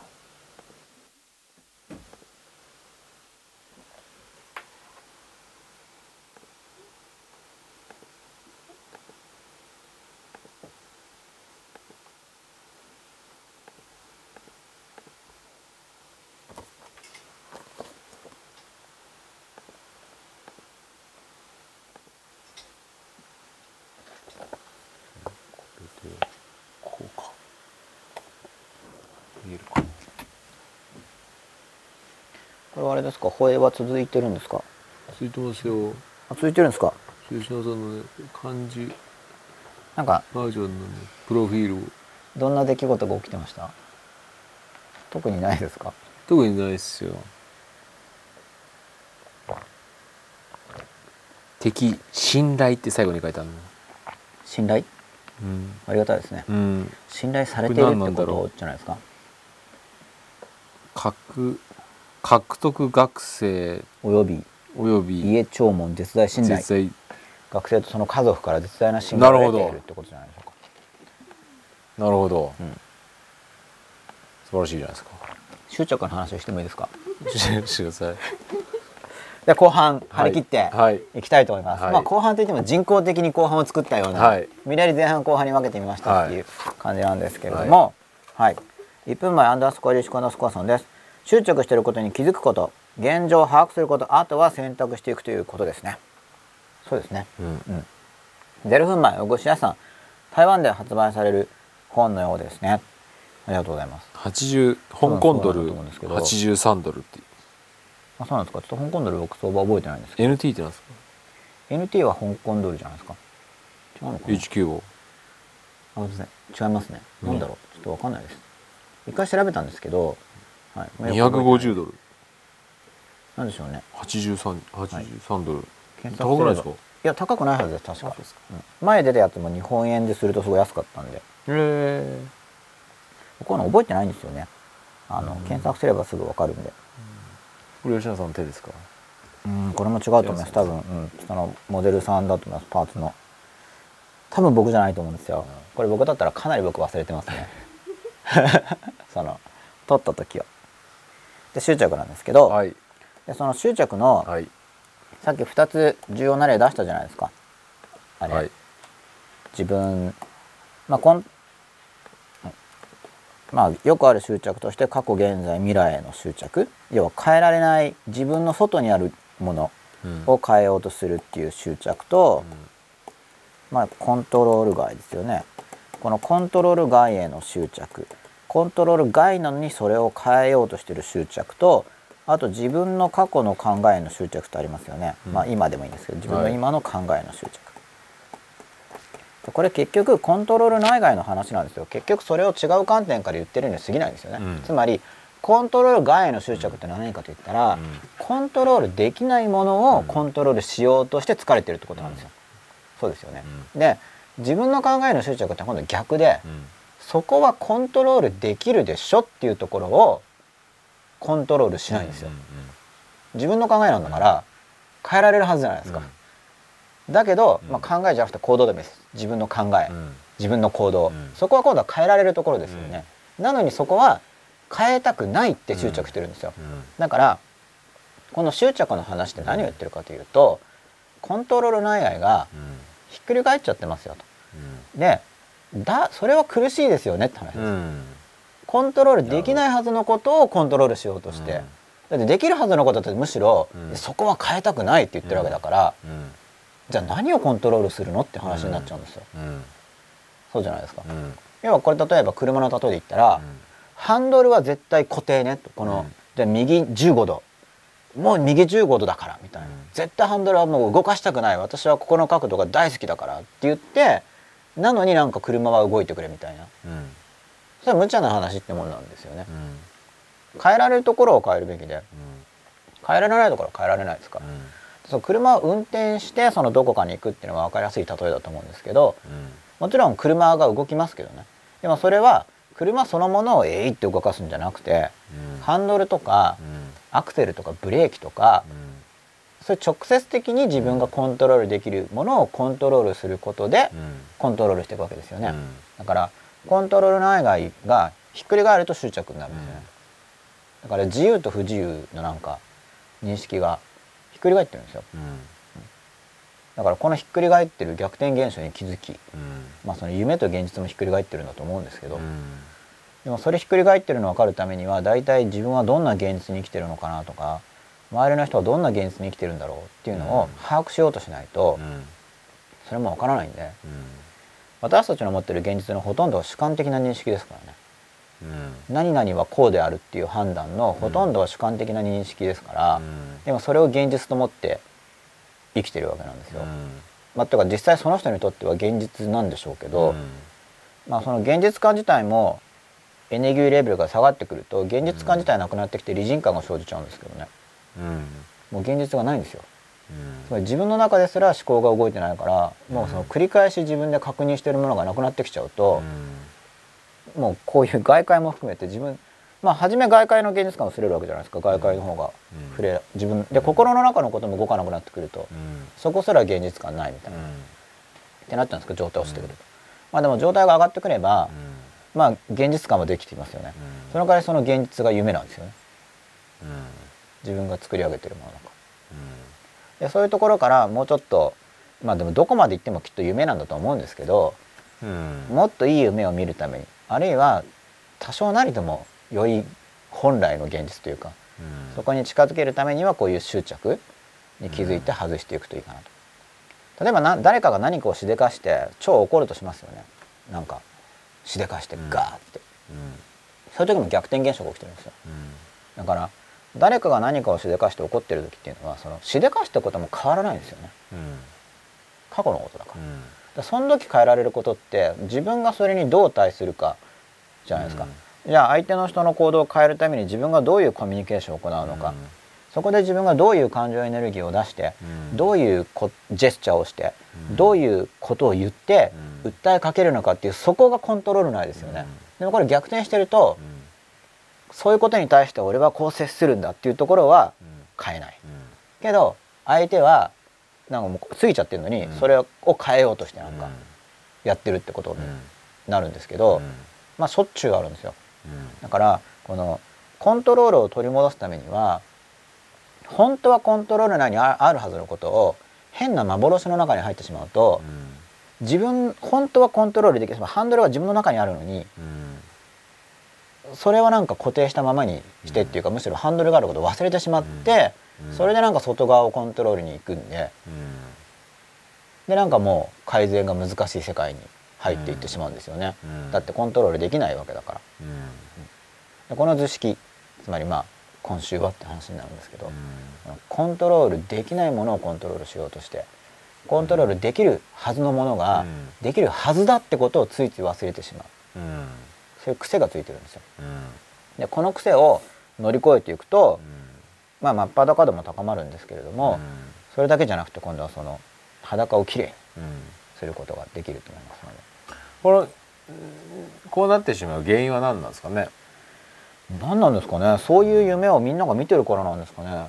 うんだからそういうだから夢っていうならば本来はもっと理想的な夢を見るべきじゃないですか。うん、初めからそうだったら都合いいんですけどうん。なんかそうなんないですよね。うん、だからなんだろう。ネガティブな限界値っていうかなんていうんですね、はい。こういうもんだみたいな、多分周囲の人からのインプットが大きいんだと思いますけど、うん。僕はだからただもともとある程度のだからそれは多分親に感謝すべきところっていうか、だから親が子供にいいこと言うじゃないですか、うん。自分のいい面を出そうとしても、それがなんかいい感僕はうまくいったんだと思うんですよ、たまたまなのか何なのか、だから親が子供の時に例えば僕はじゃあ東大受けるんだって言っても、絶対無理だからやめなさいみたいなこと言わなかったんですよね、まあ絶対にいけるとも言ってなくてなんかノーコメントだったと思うんです、今考えれば。だけど、うん。しばらく会わなくて、うん。実際に受かったってに会ってみたら受かると思ってなかったって言ってたから、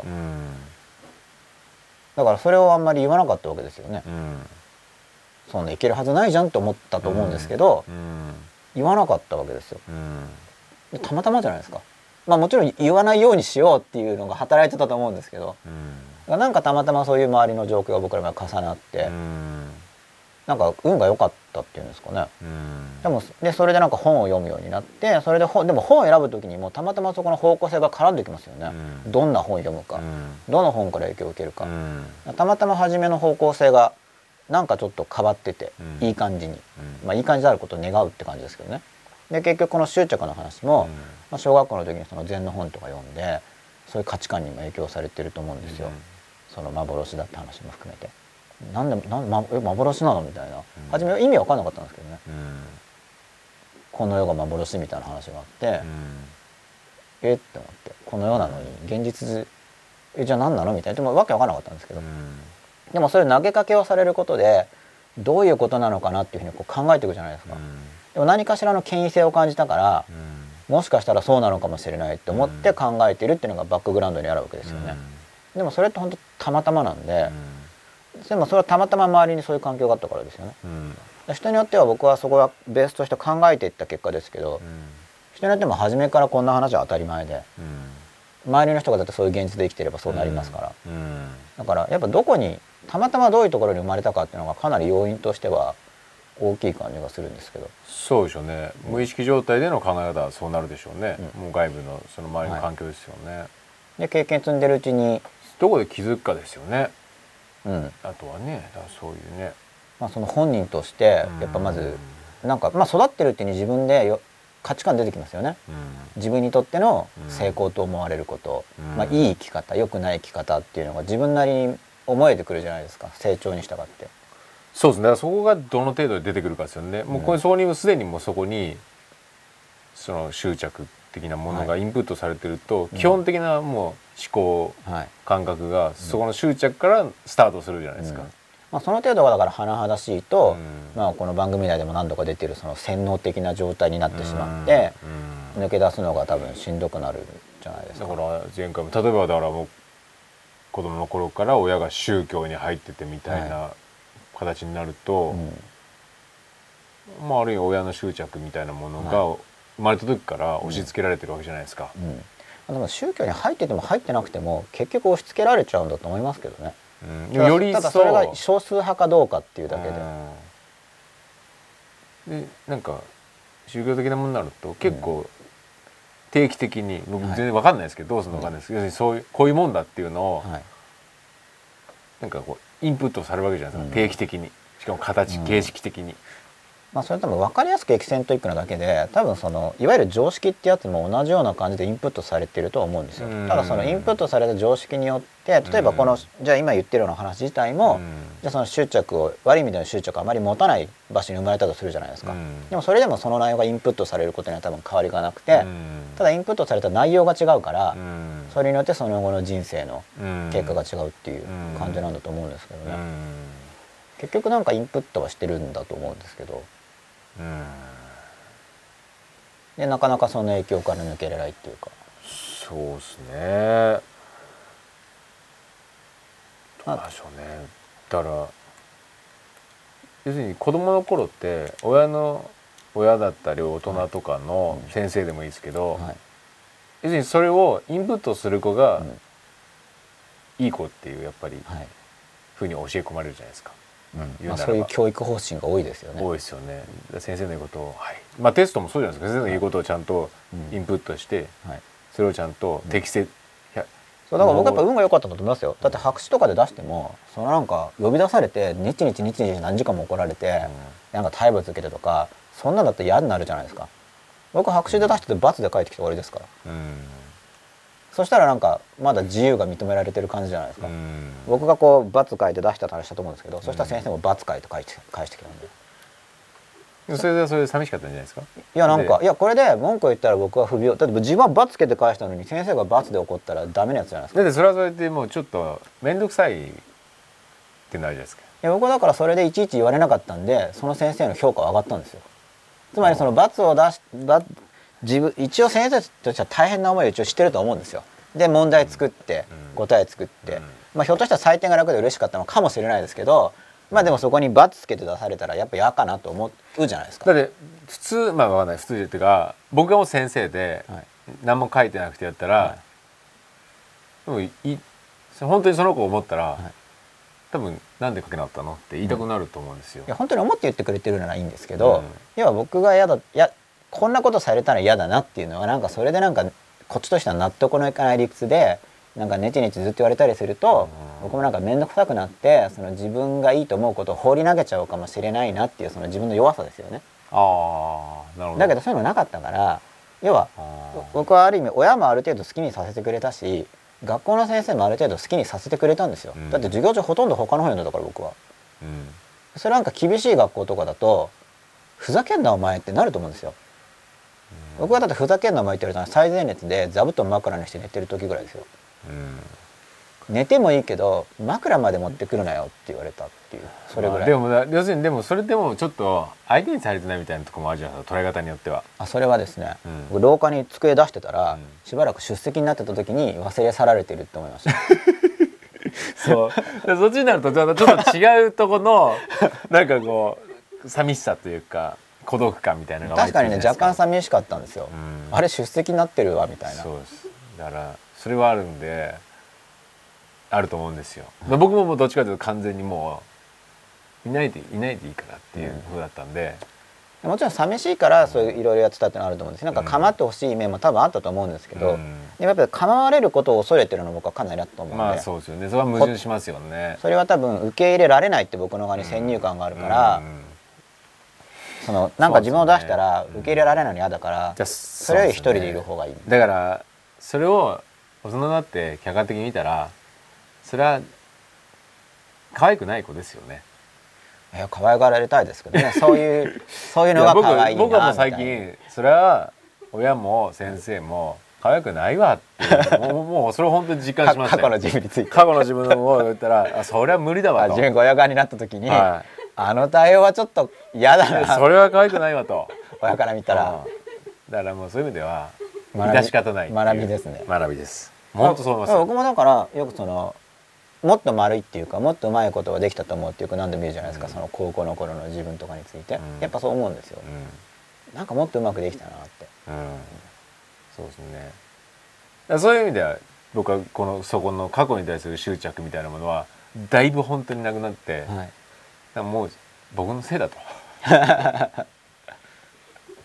いや本当思いますねでもねそれは、結局は、うん、だから結局みんなその自分のコントロールと十分に発揮できないわけじゃないですか、うん。本当はいいろいろできたはずなんだけどうん。できないわけで,、うん。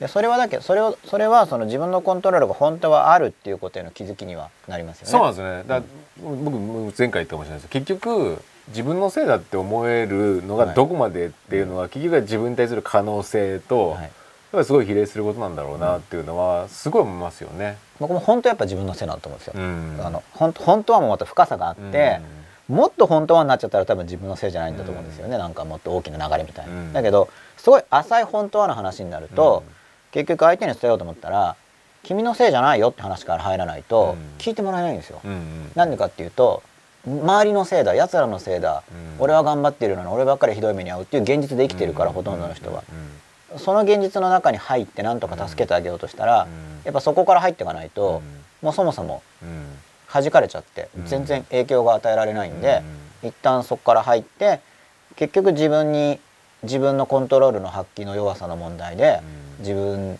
自分でもっとなんとかできるよねっていう話にだんだんこういく感じになると思うんですけど、でももっと言っちゃったら結局自分でできることなんて限られてるからみたいに、やっぱ話って結局段階によって変わってくると思うんですけど、その過去のコントロールについてももっと他のことできたなって思うのは、うん。コントロールが拡大可能であるということの認識なんですけど、うん。でもそれを本当に過去のあの時の自分が、本当に過去のあの時にそうすべきだったみたいな話になっちゃうと、また過去変えようとしてることになっちゃうじゃないですか、だからここも本当こう微妙なところがあって、あくまでそのコントロールが拡大して、で変えられないことを変えようとする執着を外すっていうのがだからすごい重要な方向性。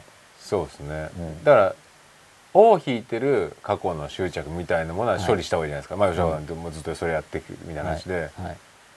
らそういうのの原因は探っていくと、ん。どんどんやっぱりはい。やっぱり自分のせいなんだろうなっていうのはうん。やっぱ思ううんんですよね。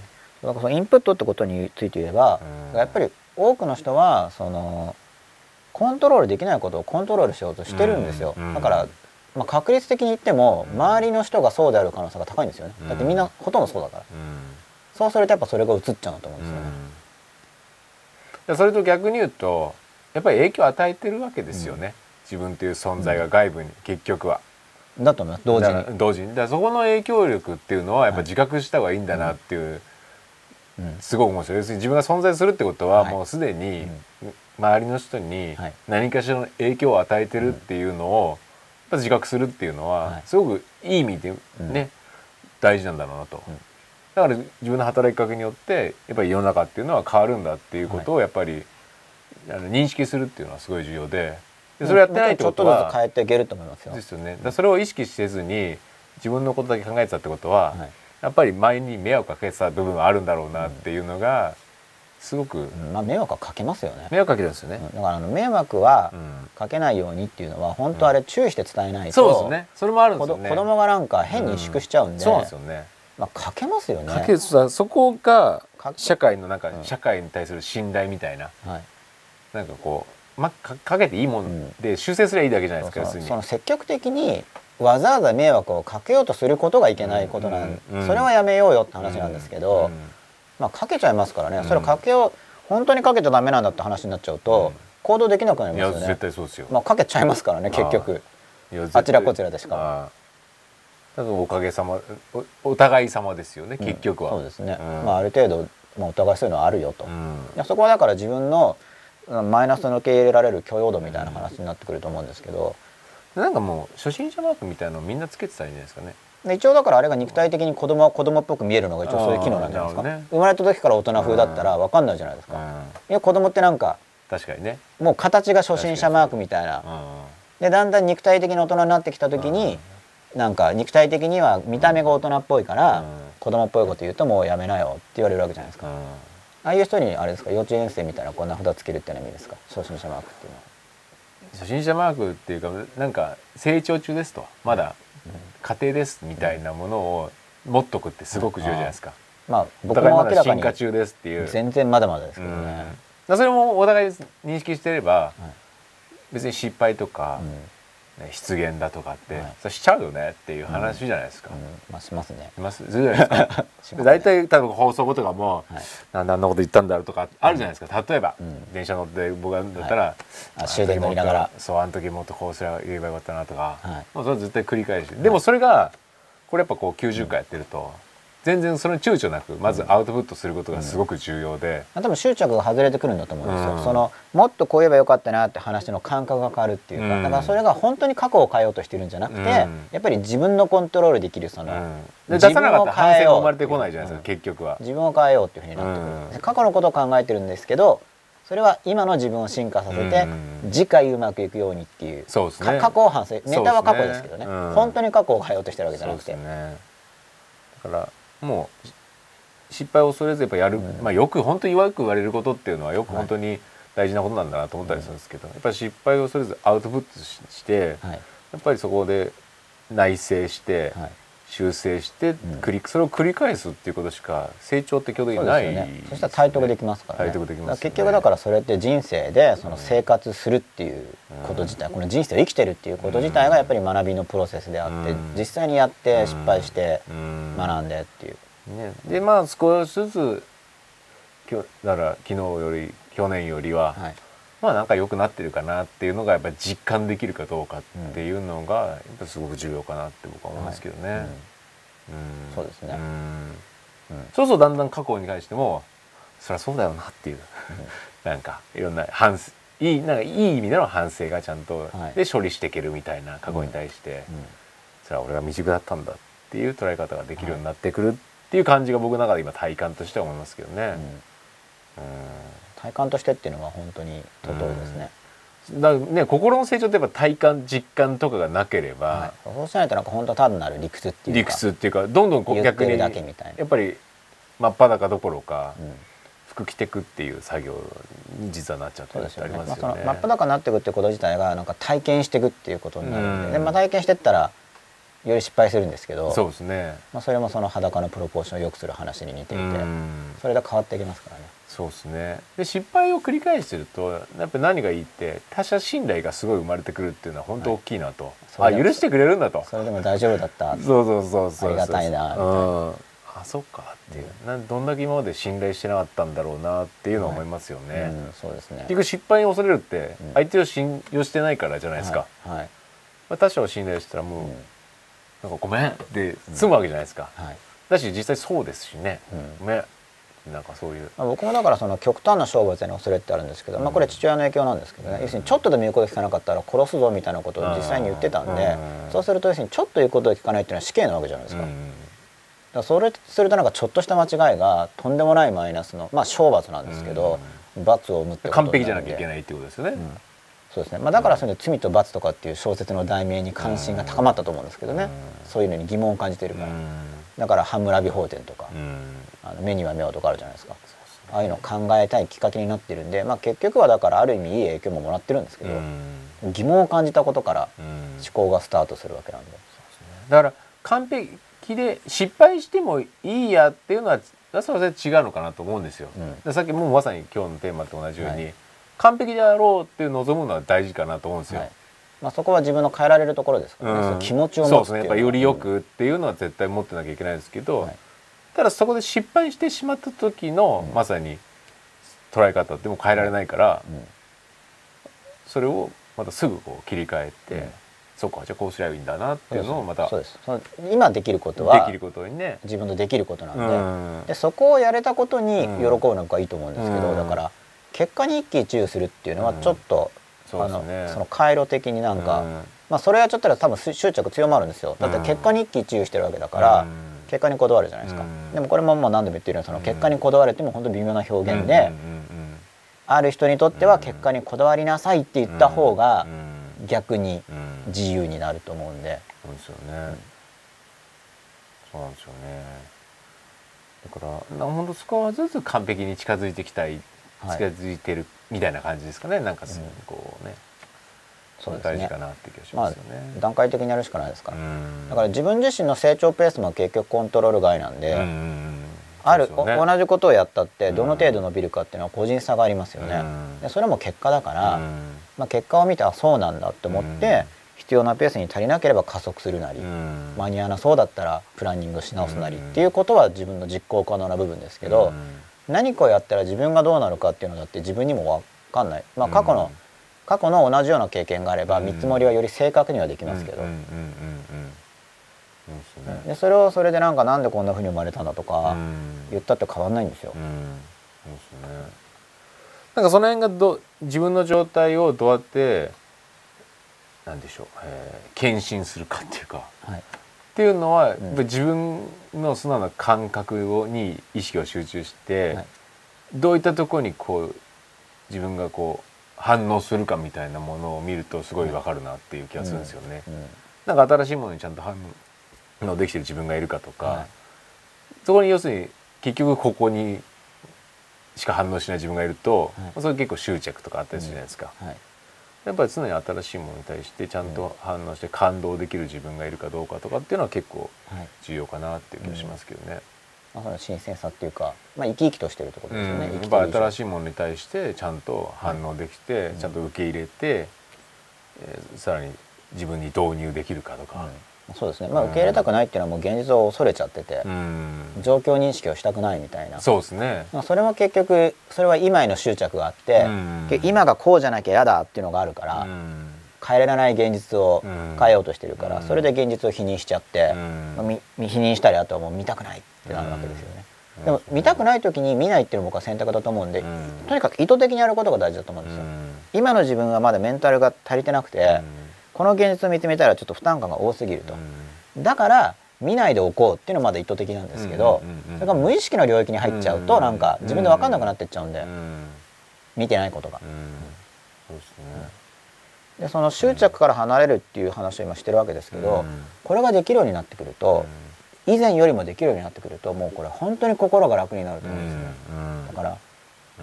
僕自身もまだいらない執着が多分相当持ってるんですけど、この相当持ってる僕から見て、まあ、僕の認識は間違ってるかもしれないけど、まだまだ執着相当残ってるなって一応そういう自己認識なんですよね、うん。だけどさらにはるかに持ってる人がすごいたくさんいるように見えるわけですよ、うん。で、まあ執着持ってて苦しみがあると思ってるんですね、でももっともっと持ってるわけだから、すごい苦しいんじゃないかなと。まあもしかしたら無視的になってて分かんないのかもしれないし、ん。もしかしたら僕が気にしすぎてより苦しい可能性もあるんですけど、うん。結局誰がどれぐらい苦しいかって分かんないわけじゃないですか,、同じような尺度で見たらもっと苦しいんじゃないかなって推測してるに過ぎないんですけどね、でもその変えようがないものを変えようとしてたら、それ無茶なあのトライなんで、僕はよく挑戦しろ挑戦しろって言いますけどそれは可能な範囲でってことですからあくまで。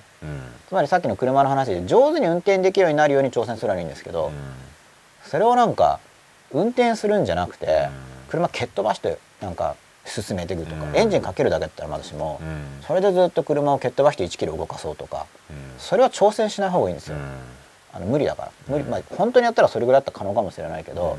非効率じゃないですか、だからその変わらないものに、うん。を変えようとする執着っていうのがなくなったら、かなり気持ちが楽になると思うんですよね、心のエネルギーがもうドバドバ無駄遣いしてることになると思う、いやそれってどういうことかっていうとお金で言ったらレジでお金出してるけど商品ないことに相当するわけじゃないですか、例えばこれを買いに行ってこれまあ100いくらで買えるんですけど、でレジで100円出したら水が出てこないと、あれ？お金足りないのかなと思って、うん。じゃあ1000円じゃどうだみたいな、で出てこないからじゃあ1万円、うん。2万円みたいな、でもそれはおかしいですよね、100いくらのもので100いくらでもらえないんだったら、商品出してくださいっていうべきじゃないですか、うん。どっちかって言ったら、うん。で出してくれないんだったら別の店行った方がいいですよね、でもそれがなかなかお金だったら分かりますけどあの結構できないです。うん。でも人類としては進化してて例えばもっと昔の人であれば雨降らすとかでも念でやってたわけですよね、雨乞いとか一生懸命一生懸命こう、まあ、気持ちとしては分かるんですよねもう。それは水がなかったら苦しいからもうなんとか願って。うん。だけど現代の人から言ったらまあそれで降るかって言ったら、うん。まあ分かんないですけどねそのストーリーとしては願いが通じて降ったら感動的なんですけど、本当に降るのかって言ったら一応今のほとんどの人の立場ってまああんま変わんないだろうなっうん。てことじゃないですか、うん。それよりもダムとか作ってってことですよね今だったら。うん水溜めといて。ない時にはそれを流すとか、うん。そういう方がいいと思いますよっていうのは、まあ、うん。現代人はそう思うわけじゃないですか、うん。それはコントロール可能な手段で何とかやろうとしてるっていう方向性にいろいろなことがちょっとずつちょっとずつ変わってきてるんですけど、うん。でも現代人も僕を、うん。僕も含めてまだまだそのうん。本当は自分で変えられない部分をなんか変えようとして相当気持ちのエネルギーを使っちゃってるとだからその辺は非科学的なんですね。合理的じゃないというかね、現代人もだからまだまだもう大量の迷信の中で僕は生きてると思いますだけど過去の人は迷信的だなみたいには思いますけどやっぱ自分のことはなかなか見えないんで、うん。だから気づこうと思ってうん。気づいていかないといけないですよね、うん。やっぱだいぶ楽になると思うでそこでだってうんと念じてやっぱ疲れちゃうからよより水使っちゃうんじゃないみたいな、ね。体の中のだから自分のことって知らないやっぱり知らないですよね。意識してないから、実はこう全然学習してないみたいなところはあるんでしょうね、うん今回はそこに集中すべきなんですけどね、もうそこがそうなんですよ。だからもうそこ自体があのレアな習慣なんで、うん。その自分のじ自分をコントロールする当たり前なんですけども、これをそこを研ぎ澄まそうと思って生きてる人はあんまいないですよね、意識的本当はねにやってる人。全てはそこからスタートして、そこに知識だとかはい。感性とかっていうのを肉付けしていくっていうイメージが本来は正しいんでしょうけどね。自分へのコントロールを高めるってやっぱ可能だと思うんで、うん。だからそのために運動をして体を動くようにして、ね。体も頭も心も全部そうなんですけどやっぱこの世界で生きていく時にこの体とかを通じて生きていくわけだから自分とそういうものの連結をしっかりさせてよく動くようにして、やっぱりでもなんかこう世界に出て活躍してる人っていうのは僕やっぱそれがもうはかなり早い段階から分かっててやっぱそこに集中してる人が多いかなって気がしますよね。うん、そういう感覚がきます。まあ、ですよね。なんかねあのなんだろう。ちょっと前で言うとあのあな知らないか。例えばサッカーの中田選手とかっていうのもなんかもうそういうのを完璧にやってたなって気がするんですよね。うん。なんかね。中学校段階でなんかもう日本代表に選ばれてても一人だけ英語の勉強したとかっていうのはあそうなんですか、うん。みんながねサッカーうん。をやるのにも一人だけこう、やっぱ目標を持ってもうもう明確に必要なことをやってたんですそうよねなんですよね。もう自分にひたすら集中したっていう。そうそう。で自分に集中するってことと自分をいじめるってことを一緒に考えてる人も多いんで、うん。まあ、ある意味苦しい成長のためってある意味苦しいんですけどいじめればいいってわけじゃないですからね、苦しいことはあるでしょうけど、その伸びるのに効果的な苦しみ方じゃないと、苦しみ損になっちゃうんで、何でもいじめれば伸びるってわけじゃないですから。それはもう成長のための練習っていうのは苦しみを伴うことも多いですけど、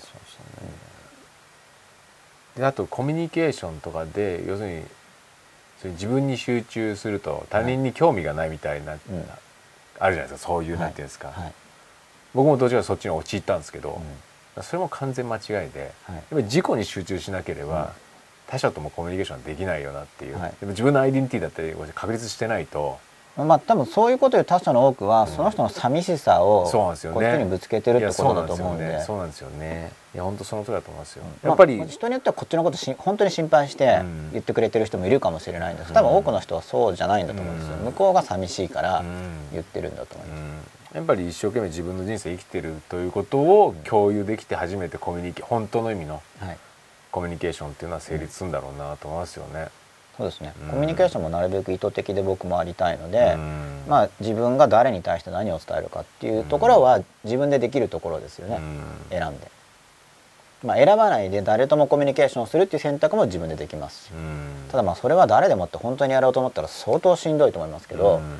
まあでもやる人はやったらいいと思いますけど。だからなんで本当のコミュニケーションだと意図的な部分ではなくてやっぱり通じ合うみたいなところがあるじゃないですか、はい。やっぱ伝わるっていう、はい。らそこは何が伝わるのかってやっぱり一生懸命生きてますよねっていう、なんかそういうのをお互い、そうですね、まあ、ただ多分ほとんどその伝わってるっていう感覚はおそらくですけど、うん。かなりのパーセントが多分幻想なんだと思いますけどね。うん。ただそこどいやそれそれが一種のコミュニケーションで、うん。お互いに幻想としてつうん。伝わった感を味わうみたいな本当に伝わってるかはさておき。うん、いや僕は伝わるんだなっていうふうに思う派ですね。実際伝わっている、うん、やっぱすごく伝わると思うそれは、はい。うん、そこに人間は反応せざるを得ない、はい。うん、やっぱりそこは誰もが持ってれば死というものを抱えて、はい。そこに向かって生きてるっていうところにおいて、はい。なんもう共感せざるを得ない。はい。なんていう悲しみもありはい。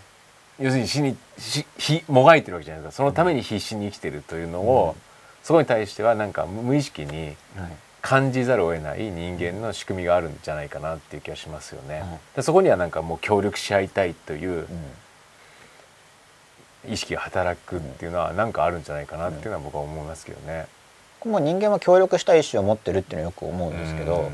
だって破壊的な人がもう10人もいたら社会混乱起こるわけじゃないですか、うん。だって危険物積んだ車だまあってあちこち普通に通ってるわけだから、二人一対一で起きますからね。うんでもなんかあんまりそういうこと起こらないっていうのはやっぱりみんな結構いい人なんですよ。だと思いますね。じゃないですか、うん。だって私いくら警察とかがいるったってうん。基本的に一人一人が節度を持って動いてなかったらうん。保てないですからね、うん。社会の安定なんて。そうですね。だからそこが守れるぐらいのラインでまだ社会がキープされてる。はい、そまだいい方がうん。こう引き出し合える状態になってるっていうふうに思うんですよね。だそこが今度下がってくるともう悪い方しか引き出し合わなくなったらもまあ大変う完ですよね全に乱れ出すっていう。今のもう感謝して生きるしかないといやだからそういう意味ではまだ日本っていい国ですよね。そういう意味でそういうふうな状まあ態に。基本的には相当いいと思いますよ僕は、うんですよね。だからそこをこれ以上逆に言うと悪い方が引き出し合うような状態にならないようにどうすべきかっていうところうんはすごくぜひいい方向に進んでほしいなと願ってますけど、それは本当すごい重要だと思いますよね。まあ、それもまあ願うっていう願うって言ってもやっぱり、まあ、やっぱ自分が具体的に何ができるかなんで。うん、そうですね。だもう自分が良くなるっていう。まずそれが大前提ですよね。自自分ができることは向上させなかったらだって自分が向上してなかったら発言すれば発言するだけ社会に悪いわけですから、悪いものを移しちゃうから、だから、うん、だから要するにさっきの言うと子供僕の子供の頃はやっぱ親から悪いカードを引き出してる、先生から悪いカードを引き出してるはい僕がいたんですよ、うん結局は。それは社会にとって悪影響を与えてるわけだなっていう。そうじゃないいい方を引き出せるやっぱり自分にはいどうなれるかっていうことにすごく集中するっていうのが、うん僕は今思うことですねすごく。いいですねう、ん。それ今後はしかないんですよできることが。楽しみですね、うん。と思いますけどね。はい、素晴らしいと思いますまあ終電が近づいてきたので、はい。ちょっとツイッターを見ますね。すごいですよ。三十四名の方が見ていただいてますよ。わ今日多いですね、うん。なんでだろう。ありがとうございます。嬉しいですね。嬉しいですね。27分前。ゆるぼぶさん。周りの人や環境で自分の世界ができてくるんですね。そうですよね。まあこれ、特に人生の初期段階で毒薬素の子供大人っていうんですなんけどか初めて見るゆるぼぶさん。あのサムなんですかサムネイルっていうこの写真なんか初めて見る写真じゃないですか？うんどうと思います。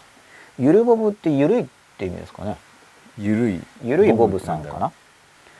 そうそれでその自分の世界っていうものができてくるんですけどだからその幻っていうのはどういう意味かというとなんで幻っていうか言い方をするかと言ったら自分が構築してるからですよね。うん。つまりその自分が構築してるんだっていう意識を持ってないと、うん。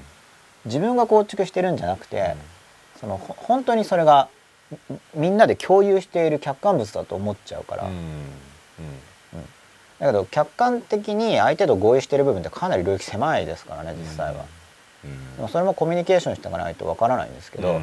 だからこそコミュニケーションしてる時にはどこが相手と自分が一応共、まあ、ほぼですけど、うん。それもほぼ共通して持っている現実なのかっていうのを確認していくっていう作業がすごい大事になるんで、うん。これ本当大事なんですよね。うん21分前前々以後2413以後剛さんアウトサイダーほど先生の記憶に残ると思います。いい意味で。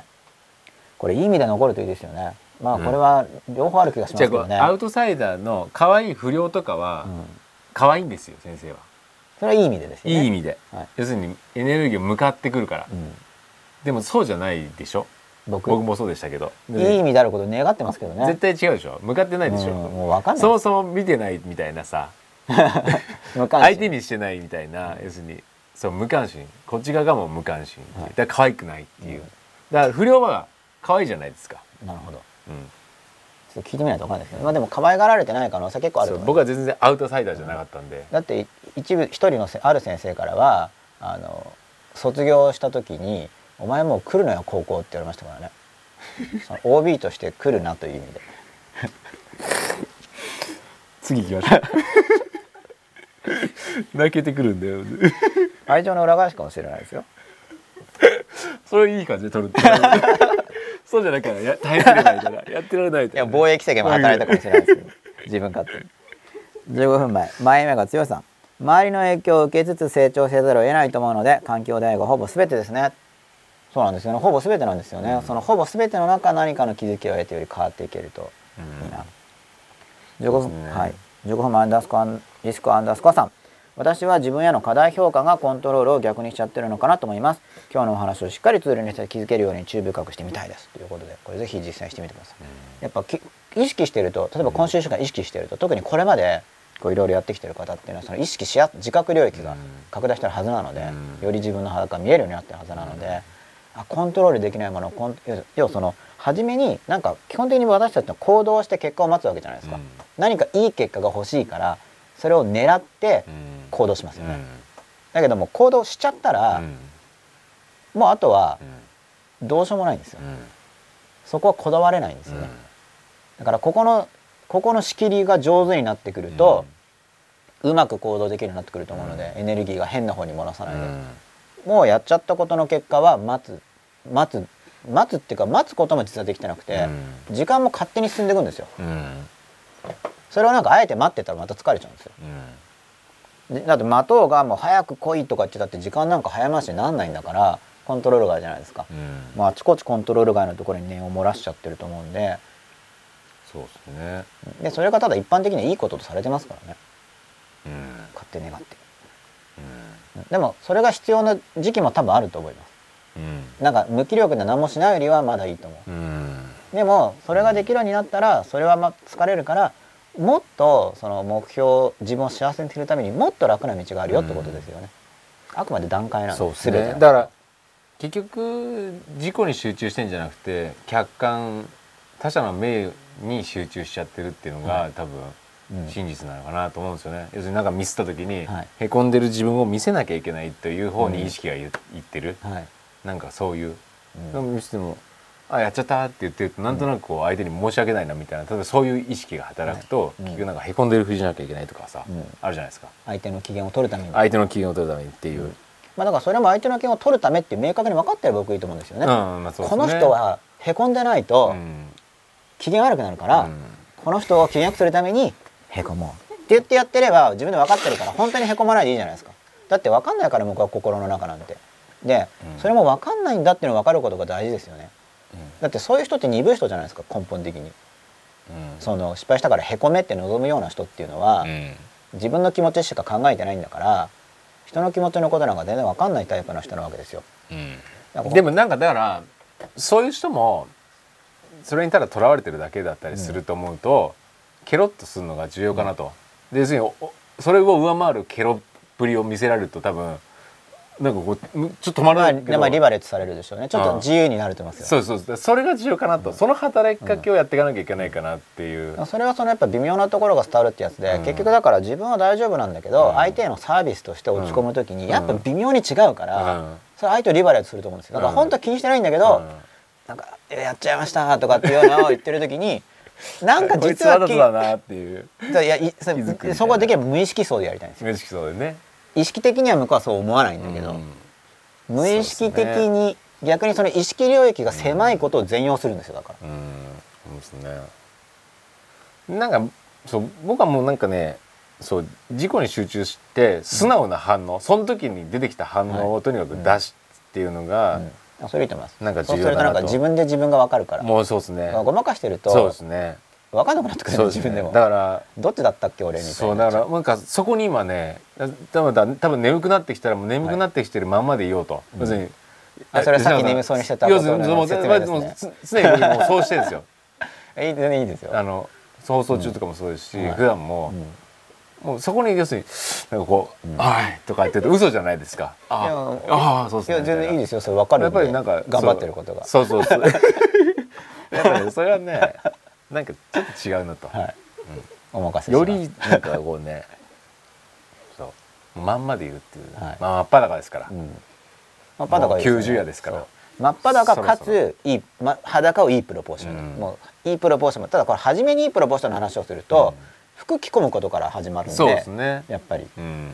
それよりやっぱりまず真っ裸で,、でそれでそこをよくっていううん。順番がいいと思うんですよね、うん。真っ裸真っ裸になって自分のこうプロポーションの悪さに気づいてそうす。ると無意識にるねちょっと良くなりたいなっていう欲求が働いてくると思うんですよね。重要ですね、もっと良くしたいなっていうね。まあ本当この執着の話とかもそうですよ。意識してると、えらい執着してることが分かるはずなんですよ、でも普通にこう執着の話をすると、うん。執着なんかないとかって言われて話終わっちゃうんで、うん。そうですよね。だから良きものとして自分を良かれと思ってやっちゃってる執着がやっぱお多すぎると要するにそうに教え込まれてるっていうのはあるなと思うんでね、うん。それは結局良くなくて全然丸に悪影響を与えてるっていうことが多いっていうのが一番こううん残念というか、ねうん。本人は良かれと思って信その自分じてるのに。のハンドルをしっかり磨けば、うん。人生運転しやすくなるとそ僕は信じてますけど。うね本人が、うん、愛情だと思ってるものが実はこう毒だみたいなことが多かったりするとまあそうですね。すごい愛情だと思ってることの多くはその人の都合にいいことだけだったりしますからね。それはでもその人の自覚あるわけじゃないじゃないですか、うん本当にその人を愛情だと思ってたりするしはい。そうですね。自分の側のコミュニケーション能力が高ければ、自分の感じる違和感を相手に伝えられるんですけど自分が子供だったりすると、うん。なんか難しいですよね。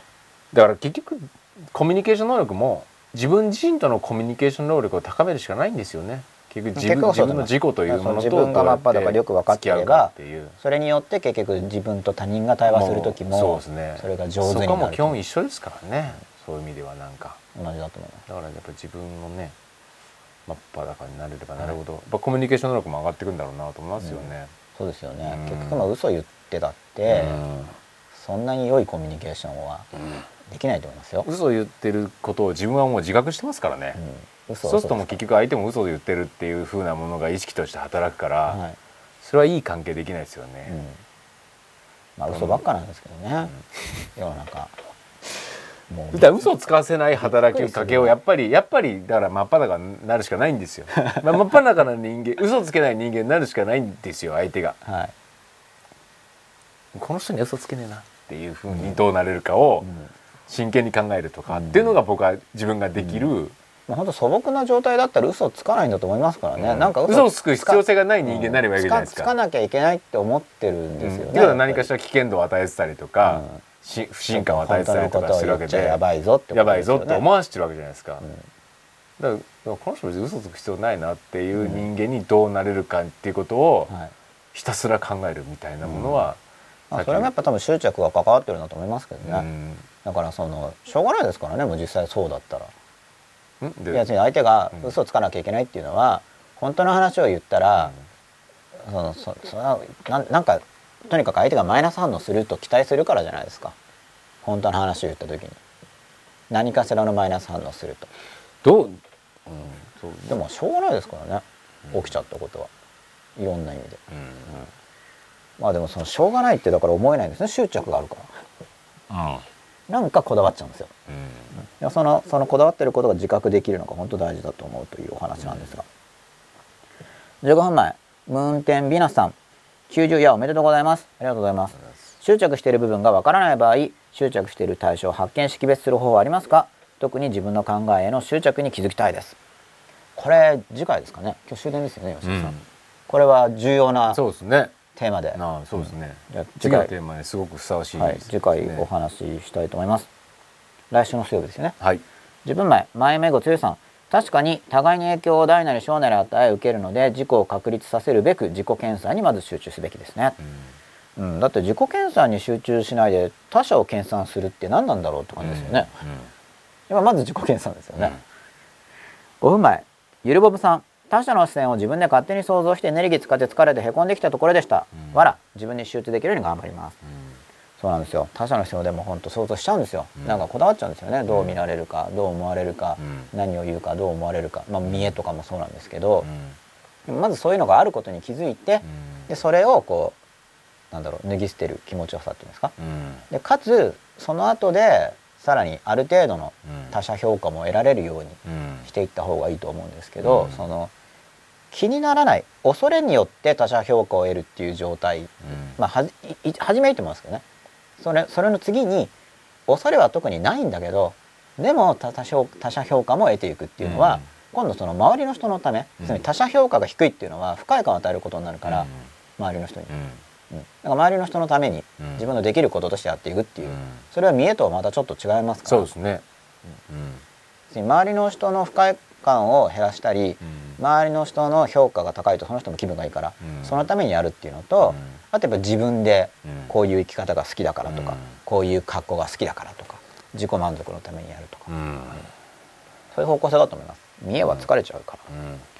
ということで次回はですねこの執着している対象の発見識別の方法なども扱いつつ、はい、また100夜に向けていろいろお話ししていきたいと思います。これあの1週間書き込み残ってるんですかね。あ持ってると思うんですよ。うん、だからあのぜひ質問がある方はその1週間の間に生まれた質問もなんか書き込んでおいていただければ、はい、次お答えしたいと思います、うん、消えちゃってる場合にはリアルタイムにもう一回書いてください。そしたら扱いたいと思いますので。ということで、はい、え今週は執着について、はい、もう新年から執着を話していこうということで、いきなり赤落としの始めから入ったんですけれども、来週はまた水曜日の10時ぐらいから始めたいと思います、どうも見てくださってありがとうございました、ありがとうございました。おやすみなさい。